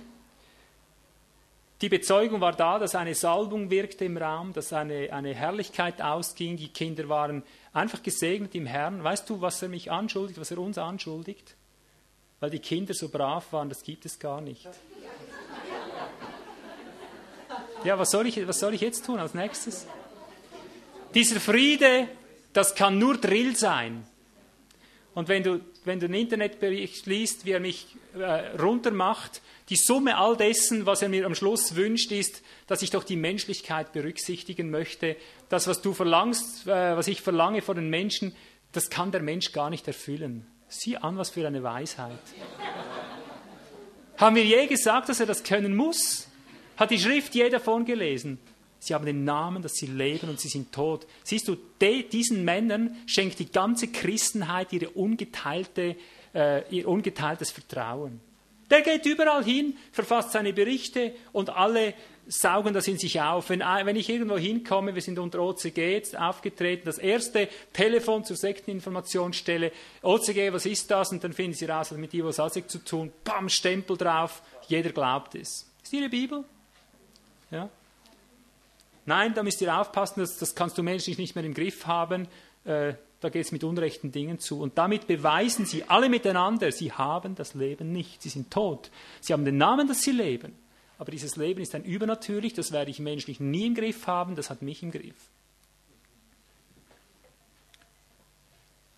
Jetzt einfach stellen, Johannes 14, 27, meinen Frieden gebe ich euch, nur um zu zeigen, alles übernatürlich. Nicht wie die Welt, sagt er. Nicht wie die Welt gebe ich euch meinen Frieden, höhere Qualität, nichts mit hier unten zu tun. Römer 14, Vers 17. Römer 14, 17. Das Reich Gottes, das heißt die Königsherrschaft, das meint alles, was er wirkt, ist nicht Essen und Trinken. Liebe Christen, sagt er. Essen, trinken könnt ihr. Was könnt ihr sonst noch? Das Reich Gottes besteht in Gesamtgerechtigkeit, Gesamt, Dikaiosyne, Sühne, nicht irgendeine menschliche, die das Gesamtgute berücksichtigt, hast du heute Morgen erlebt, Gesamtgerechtigkeit. Immer was dem Gesamten gerecht wird. Das Reich Gottes besteht in Gesamtgerechtigkeit, in Friede und Freude im Heiligen Geist, nicht in der Seele. Im Heiligen Geist. Alles, was nicht durch den Heiligen Geist gezeugte Freude ist, ist nicht Freude bei Gott, ist, gefälschte Freude, gefälschtes Leben. Jeder Friede, der, der nicht aus dem Heiligen Geist kommt, das Zeugnis des Geistes, der Friede ist, ist gefälschter Friede, gefälschtes Leben, verstehst du? Ich sage dir, ich kann dir aus der Schrift zeigen, was du willst, was ich will. Es hat alles mit übernatürlich zu tun, weil das Leben übernatürlich ist. Galater 5, Vers 16 und 23, wandelt im Geist. Also auch der Wandel ist übernatürlich, denn der Geist ist übernatürlich wandelt im Geist, und das meint im Heiligen Geist, durch deinen Geist natürlich. Du sollst nicht in deinem Geist wandeln, du sollst mit deinem Geist im Geist Gottes wandeln. Und dann, eben, wir haben dort, das wären alles wieder einzelne Lehrstunden, diese Verse Galater 5, 16 und 23, das im Deutschen zweimal mit wandelt übersetzt ist. Ich muss schnell wieder die Worte, dass ich es recht sage.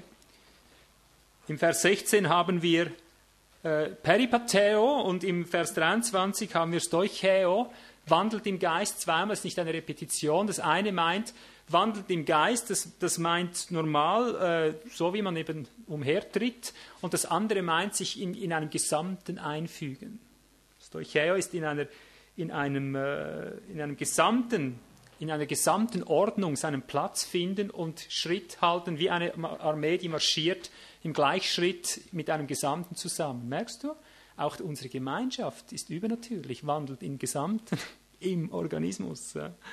Wandelst du nicht im Gesamten, du bist im falschen Leben, eine Fälschung. Alles, was nicht organisch wandelt, ist ein gefälschtes Wandeln. Dein Wandel muss übernatürlich sein. Die Werke 1. Petrus 4, Vers 11, heißt es, alles, was ihr tut und weissagt, und da zählt er so auf, es geschehe alles aus der Kraft, die Gott darreicht. Nicht aus deiner, nicht aus der eigenen. Und das ist doch immer unsere Schwierigkeit. Oh, das habe ich wieder aus eigener Kraft getan.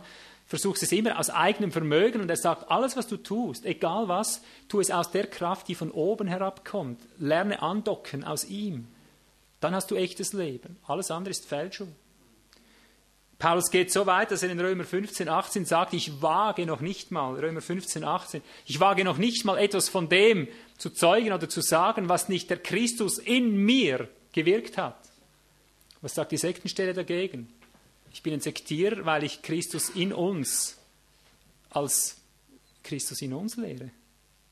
Da gehe ich mit Paulus einen, verschiedenen Weg, sagen sie dort. Paulus hat das nicht so gemeint. Er hat es nur so theoretisch gemeint offensichtlich.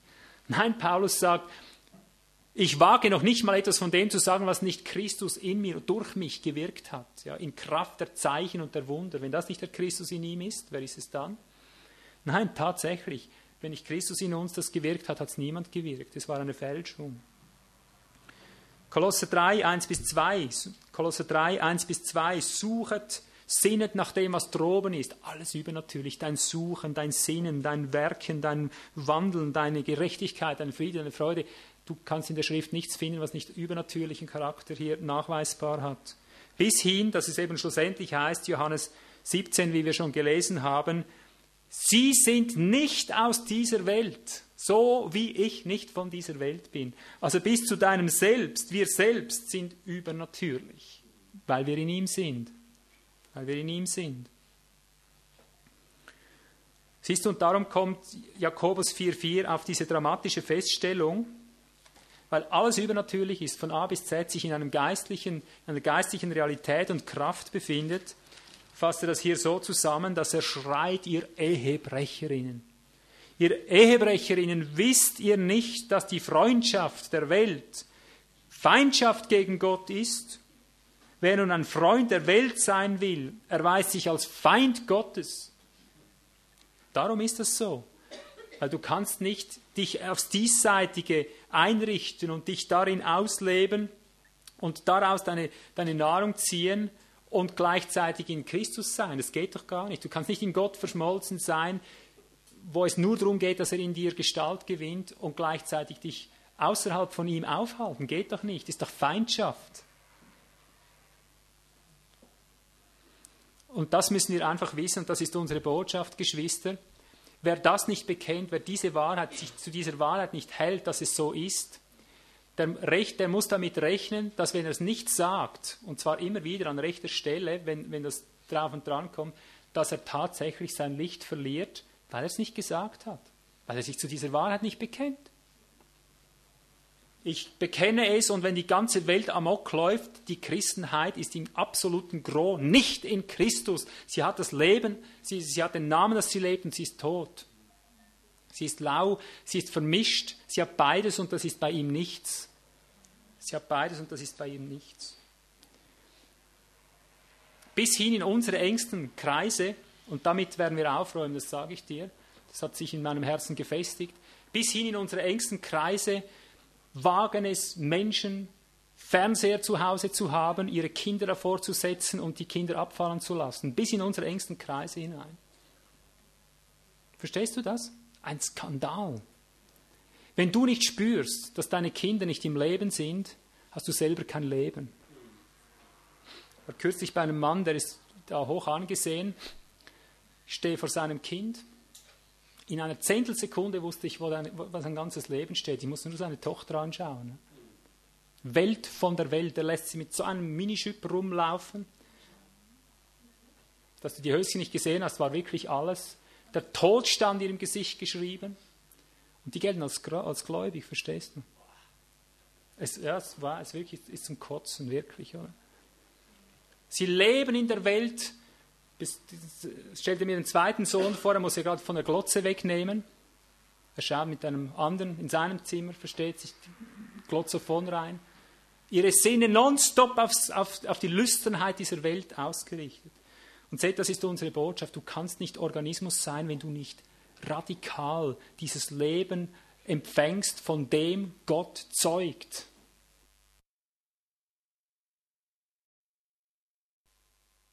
Jetzt muss ich zum letzten Hauptpunkt kommen. Ja. Wie gelangst du in den Besitz dieses Lebens? Ich mache es ganz kurz. Es, scheint, es hört sich ein bisschen an wie eine Evangelisation jetzt vielleicht, aber ich, ich habe gesagt, es ist vielleicht nicht so sehr hier hineinplatziert, wie ins Gesamte hinein, aber das müssten wir wissen, damit wir auch wissen, was wir schlussendlich hier wollen, auch mit OCG, was es eigentlich soll, worauf das hinaus will. Wie gelangt man in diesen Besitz, in diesen Erwerb dieses übernatürlichen Lebens? Jetzt rede ich also nicht mehr von evangelikaler kirchlicher Theologie, wo es genügt, dass du nur Hauptsache mal gesagt hast, Herr Jesus und so, und dann Amen, gut, bist gerettet. Ja? Wie gelangst du zu diesem Leben? Ja? Was sagt die Schrift? Matthäus 10, 39. Wer sein Leben findet, wird es verlieren. Und wer sein Leben verliert, um meinetwillen wird es finden. Um wessen Willen verlieren die, äh, die Christen ihr Leben? Ihr Bitte? Ich sage jetzt, um wer, welchen Willen, äh, wessen Willen verliert die Christenheit ihr Leben? Um, um sich selbst willen, sage ich dir. Ich kenne mich aus in der Christenheit. Man bekehrt sich, weil man in den Himmel kommen will, weil man gerettet werden will. Und er sagt, wer nicht sein Leben verliert um meinetwillen, da besteht er auf sich und seine Person. Wenn du nicht dein Leben verlierst um seinetwillen, nicht um deinetwillen, damit du gerettet wirst, du wirst das Leben nicht finden. Das wahre Leben kannst du nicht finden. Die Christenheit ist auf sich selber ausgerichtet, dass sie ihr Heil hat und hat sie das in der Tasche. Sie ist skrupellos. In der Gnadenlehre geht sie mit den Nikolaiten und mit, mit allen möglichen geht sie reiten hier, mit der Isabel und nimm, was du willst, um nur ihr Leben zu haben. Ja? Ich habe das Leben, er will mich nie verwerfen. Du wirst dieses wahre Leben nicht finden, solange du nicht um seinetwillen dein Leben verlierst. Das meint, dass er aktuell in dem, was er ist und wirkt, dass du dafür deine eigene Dynamik, deine eigene Existenz, deine eigenen Interessen, deine eigenen Empfindungen, ja, alles, was dich selber ausmacht, dass du es dafür einbüßt. Du kommst wieder heute in diese Versammlung, du merkst, wenn du nicht voll dabei bist, wenn du nicht ständig wachsam bist, du hast keine Chance in diesem Leben. Siehst du, hier schließt sich allmählich der Kreis wieder. Ich gehe typisch Akt, oder? Wach auf, zack, Akt vollendet, da bin ich. Oder? Getauft, ich bin gerettet so in dem Sinn, oder bekehrt, bin ich gerettet, wach auf, ja, ich bin aufgewacht, ich habe mich 1977 bekehrt, kannst du Zeit und Stunde sagen? Ja, das musst du sagen können, sonst bist du kein Christ. Oh, ich sag dir heute, ob du ein Christ bist. Du musst nur den Mund öffnen, ich weiß es. Ja? Werde wachend, werde wachend und stärke das Übrige, das im Begriff stand zu sterben werde wachend. Was wachend, Herr? Dass alles, in dem das Leben, das übernatürliche, göttliche Leben, der Strom und die Kraft des Lebens nicht drin ist, dass das als solches auch gebrandmarkt wird. In aller Zartheit und Feinheit, wie wir das heute Morgen äh, versucht haben zu vermitteln. Nicht ein Skandal, wenn etwas nicht stimmt, sondern einfach nüchtern. Ja? Aber was passiert, wenn du es auch in aller Liebe sagst? Soll ich dir sagen, was diese Tage geschehen ist? Ich habe einem Prediger einen Brief schreiben müssen. Prediger, mit dem ich zu tun hatte, zusammen gedient. Und ich merkte, er hat nur Essen und Trinken im Kopf. Ich darf das schon so sagen, weil ich sage keinen Namen, nichts. Und weil er mich angreift, weil ihm alles nicht passt so, als ich da, oder nicht alles, ein Teil davon nicht passt, greift er mich an. Ich entschuldige mich dafür, obgleich ich niemals einen Grund hätte, aber ich möchte, ich möchte äh, ihm kein Anstoß sein. Ich gehe nach seinen Empfindungen und sage nachher in aller Liebe, Bruder, ich sage das wirklich als gebrochener Mann, ich weiß um meine eigenen Mängel, äh, ich sage das nicht von oben herab, äh, ich sage das aus Liebe, mit dem Risiko, dass es jetzt vielleicht noch mehr äh, zwischen uns funkt, einfach wie du, wie du lebst, dein ganzes Äußeres ist einfach nicht gebührend für einen Diener Gottes. Es beweist in aller Öffentlichkeit deine Unmäßigkeit in aller Liebe, ich kann das gar nicht einem lieben Ton sagen, ich habe wirklich darüber gebetet, ich könnte es jetzt noch nicht mal so lieb formulieren, wie ich es geschrieben habe. Oh, da kommt ein Telefon, du Brüll. Noch nicht mal in meine Ohren, die Ohren meiner Mitarbeiterin. Brüll. Mit Fluchandrohungen, mich ins Verderben zu beten, ja. Sei wachsam. Sei wachsam, siehst du? Warum hast du uns die Welt? Wenn wir die Maßstäbe des eigentlichen Lebens predigen und ich habe ihm das schreiben müssen, weil zwischen uns einfach, es, es floss nicht. Das stand dazwischen und zwar massiv dazwischen, total dazwischen. Ich wollte dem einfach ein erstes Zeugnis geben. Ja. Wirst du das tun? Wirst du so leben? Die Welt wird dich hassen dafür, auch die christliche Welt. Ich sage dir, sei wachsam heißt, sei wachsam überall, wo dieses Leben nicht drin ist und gib dem ein Signal, ein Signal der Liebe, Manchmal braucht es ein schonendes Schweigen, ist ganz klar, aber in dem Fall war es wieder mal nicht dran. Manchmal braucht es ein schonendes Schweigen, das gäbe vieles noch darüber zu sagen. Alles, was nicht Leben drin hat, ist nicht aus Gott. Aber sei wachsam ist, ist dieser Befehl nicht nur wach auf, äh, hab einen Moment einen Schock, sondern bleib jetzt drin. Und, und dann wirst du merken, dass du mit Fernsehern zum Beispiel nicht mehr zusammenleben kannst. Das braucht schon Wunder, das sage ich dir. Das hat dann nichts mit Gesetzlichkeit zu tun, das hat mit Gesetzmäßigkeit zu tun. Du wirst in, dieses, in diesen Gruselapparat nicht reinschauen können, ohne dein Leben einzubüßen. Und ich möchte jetzt hier nicht philosophieren, dass man mal Nachrichten schauen kann. Das macht selbst ich. Das sage ich dir hier ganz offen, obgleich keinen Fernseher haben. Wenn ich bei meiner Mutter bin, dann werde ich nicht sagen, ah, der Teufel ist im Haus. Dann schaue ich mit dir zusammen Nachrichten, aber ich werde mit dir nicht einen Film, nichts anschauen, verstehst du? Ich will nicht diskutieren, wo ist hier die Grenze. Du wirst spüren, sobald du in diesen, in diesen Glotzkasten hineinschaust, wie das Gift in dich einfließt, und du wirst sagen, stopp bis hierher und nicht weiter, wenn du das Leben hast, wenn du das ewige Leben hast, wenn du Leben wirklich hast. Dasselbe wirst du tun, wenn du mit, mit Modemenschen, mit Modeaffen, mit Christlichen kollidierst. Es hat nichts mit Gesetzlichkeit zu tun. Es ist kein Leben in ihnen drin, verstehst du? Sie klagen dich zwar an, vielleicht weil du eine Kopfbedeckung hast, aber ich sag dir, ich habe all die Jahre nie geschaut, wer hat hier eine Kopfbedeckung und wer nicht. Ich schaue nur, hast du Leben oder nicht. Ja. Und wenn du starke Probleme hast in deiner Ehe, werde ich in den meisten Fällen, ich sage einfach, wie es ist, werde ich feststellen, dass die Unbedeckten in der Regel die Schwächen haben, komischerweise. Wir wollen darüber nicht diskutieren, aber sie haben kein Unterordnungsverständnis, weil sie nicht im Geist leben. Ich werde das nie als Form lehnen. Ich sagte, ich hasse christliche Formen wie die Pest. Bei mir ist das ein Ehrentitel. Wenn bei mir jemand ein Kopftuch trägt, ist das das Zeichen, dass ich sie beglaubige dass sie untergeordnet leben. Und sonst reiße ich ihnen die Maske vom Gesicht. Ich sag dir's. Runter mit dem Stahlhelm.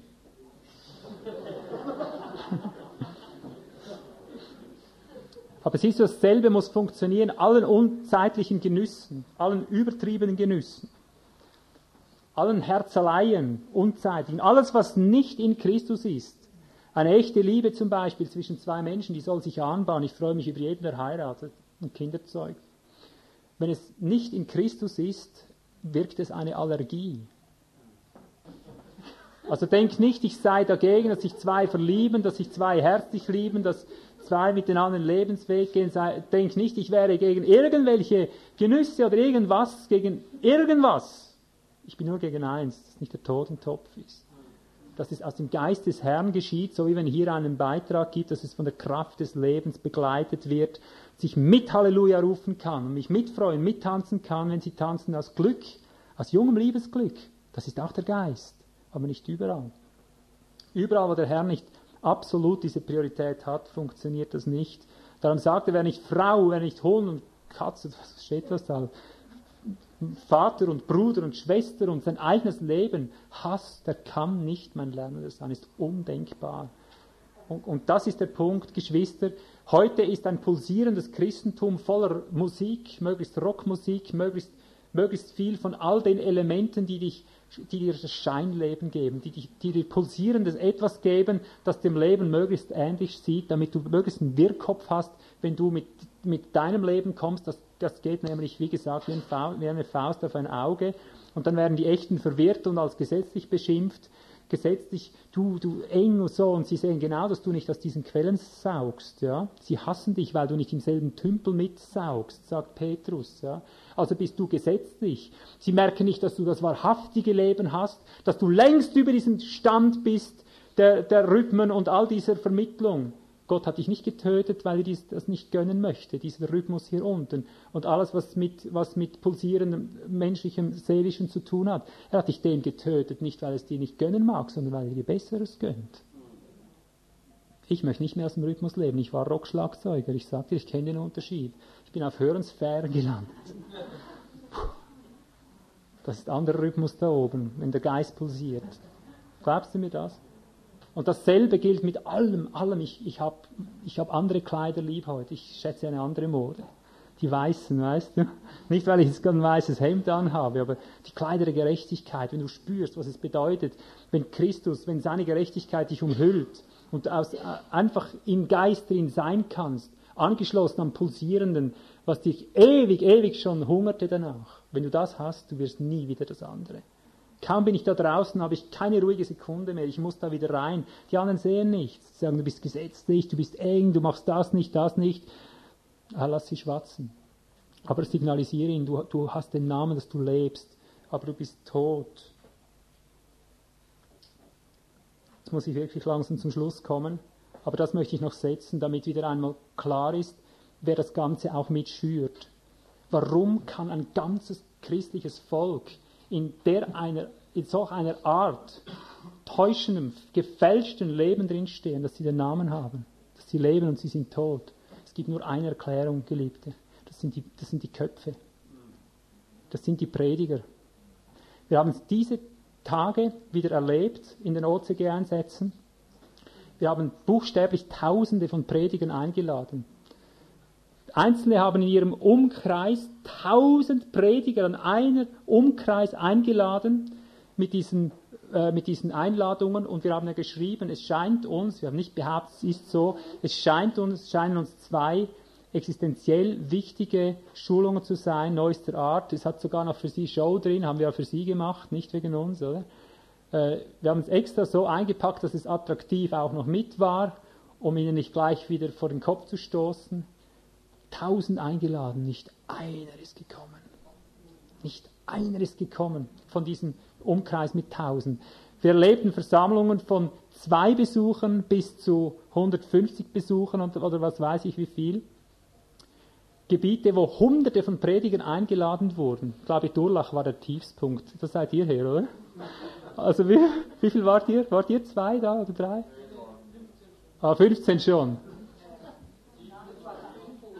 Ah, um 5 Uhr waren dann, ja gut. Na, ja gut. Also ihr seht, wir haben Hunderte eingeladen und, und kamen mit einem neuen Namen und ganz bewusst nicht schon wieder äh, Voretikettierung und so und haben das möglichst so versucht. Das Reich der Himmel gleicht einem König, der seinem Sohn Hochzeit machte. Sie laden ein, sie kommen nicht. Gut, ich möchte Ihnen keine Vorwürfe machen, wir geben eine zweite Gelegenheit. 2001 kommt bestimmt, wir werden anders arbeiten, weil die Ausrede war natürlich, ja, du hättest persönlich vorbeikommen müssen. Das war eigentlich so das. Ja. Wir werden das testen, werden uns die Mühe nehmen und werden nachher hoffentlich noch weiser sein als jetzt. Äh, ich wollte etwas Spezielles noch sagen. Bitte? Ja, es sind die Köpfe, Geschwister. Es sind die Köpfe. Ich habe jetzt eine Resonanz, äh, von der ich, der lässt mich ins Herz reinschauen, der mit dem zu kämpfen hatte, also ein Kopf. Und er lässt mich tief in sein Herz reinschauen, was in ihm vorgeht. Hm? Er zeigt mir, wo die Zusammenhänge liegen. Und ich sage dir, auf, unterm Strich zusammengefasst, sie haben vor etwas Angst, diese Radikalität diese Radikalität. Sie spüren, ihnen gehen die Leute ab. Die Leute gehen ihn ab. Sie spüren, sie werden ihren Verdienst verlieren. Jeder, jeder Einzelne, sage ich dir, der von seinem Volk, von seinem Kirchenvolk finanziert wird, kann diesen Weg nicht gehen, solange er nicht bricht mit dieser Einnahmequelle. Diejenigen, die sich wirklich gemeldet haben, die da gestanden sind, waren die Menschen in der Regel, die unabhängig waren vom Volk, die auf irgendeine erdenkliche Weise schon einen Zerbruch hinter sich hatten, dass sie sagen konnten, niemand kann mein Jünger sein, der nicht all dem entsagt und sich selber täglich das Kreuz auf sich nimmt. Das waren nur gebrochene Leute, die erschienen sind. Also die, die meisten. Vor allem die, die das auch annehmen können. Die anderen, die waren vielleicht teilweise auch da, aber sie liefen amok. Ja. Aber der hat mir reingezeigt, es geht darum, die Menschenfurcht, dass man nicht dem Herrn, nicht dem Leben verpflichtet lebt, sondern den Menschen. Die Menschenehre, weil man die Ehre verliert. Die Selbstschonung, das ist die Sünde der Prediger. In einem Zeitungsartikel wäre ich verdammt dafür, weil ich sage, die Pfarrer sind Sünder. Die haben das alles so herrlich formuliert, die haben uns wirklich kurz und klein geschlagen. Aber ich sage es wirklich, die Pfarrer und Prediger, die meisten leben in Sünde, in arger Sünde, sie haben recht, sie haben das schon recht rausgehört. Sie vertrauen nicht. Sie haben ihre Wurzeln nicht im Leben. Sie geben ihr Leben nicht für diesen Auferstandenen hin. Das ist das Problem. Jetzt mache ich den Schlussstrich. Dieses Leben, von dem wir jetzt hier zeugen, das wir jetzt heute haben müssten, das lebt von vier Gesichtern. Ich sage es nochmals, wie das Heiligtum aufgebaut ist, die Ostseite, die Front. Dieses Leben lebt von der Gnade, da beginnt es, das ist die Front. Du kannst es als das Menschgesicht auch darstellen, die Demütigung. Sie lebt links auf der Seite, lebt sie, ist der, der Leuchter, das, das Leben lebt von Erleuchtung, von übernatürlicher Erleuchtung. Und rechts der Schaubrottisch, es lebt von Stärkung, von Kraft des Geistes. Und hinten der Bundeslade, die Nordseite, lebt von Gericht. Dieses Leben kann so wenig existieren wie eine natürliche Pflanze, wenn der Samen nicht erstirbt, so sagt es der Herr, und zwar völlig, und dann gerichtet wird, beschnitten wird, gerupft wird, das ist die Nordseite, belehrt wird, erleuchtet die Sonne. Das geistliche Leben ist genauso und es muss übernatürlich geschehen. Sowohl die Stärkung, das Stirngesicht, wie die Erleuchtung der Adler, der geistliche Durchblick, wie das Gericht ist alles übernatürlich, auch die Gnade. Wer dieses Leben nicht versteht, wer von diesem Leben nicht ergriffen ist, kann dieses Leben nicht zeugen. Und das ist der Grund, warum wir mit OCG, organische Christusgeneration, warum wir diesen Dienst von hier aus anbieten, dass er in alle Gemeinden hineinfließt. Wie wir es immer wieder betonen, wir sind nicht darauf aus, Gemeinden zu spalten, wir sind darauf aus, Gemeinden zu erbauen, ihnen dieses Leben zu bringen, nicht sie zu verurteilen, sondern ihnen das weiterzugeben, was wir in diesen Jahren erstorben haben durchstorben sind, durchlitten haben und als Produkt haben, so wie wir es heute hier miteinander gemacht haben.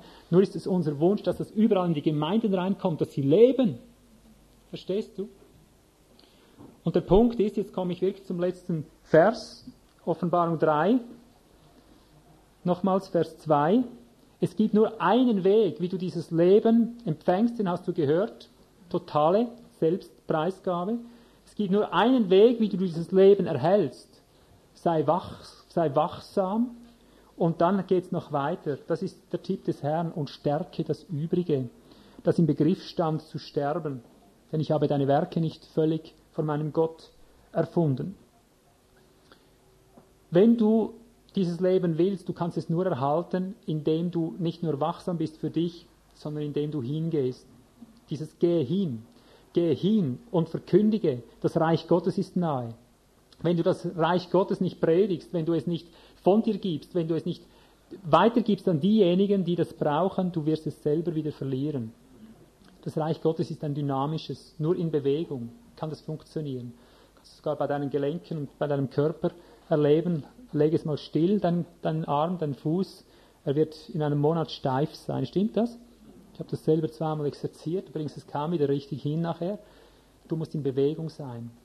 Und darum möchte ich auch jetzt wieder am Schluss einfach dazu aufrufen, wenn du heute gespürt hast, dass das die Wahrheit ist, dass das der Auftrag Gottes ist, die Gemeinde zu beleben, hinzugehen, nicht sie zu verdammen und verurteilen, sondern sie zu beleben, sie zu stärken, alles, was im Begriff steht, zu sterben, aufzuwecken, aufzurufen, ein Aufwecker zu sein in dieser Richtung. Wenn du hier mit dabei sein möchtest und du spürst, der Geist zieht dich hin und du hast gespürt, dass dieser Dienst echt ist und dass er für dich gilt, dass du hier angedockt werden solltest, dass du hier ausgebildet wirst in der organischen Wirklichkeit, dass du an den Konferenzen teilnehmen kannst, wo du Schritt um Schritt in diese Organschaft, in diesen Dienst eingebunden wirst, damit du mit die Nationen schüttelst und rüttelst und erwächst, wenn du spürst heute, dass du dazu gerufen bist vom Herrn, dann möchte ich dich bitten, dass du heute wieder äh, dich meldest.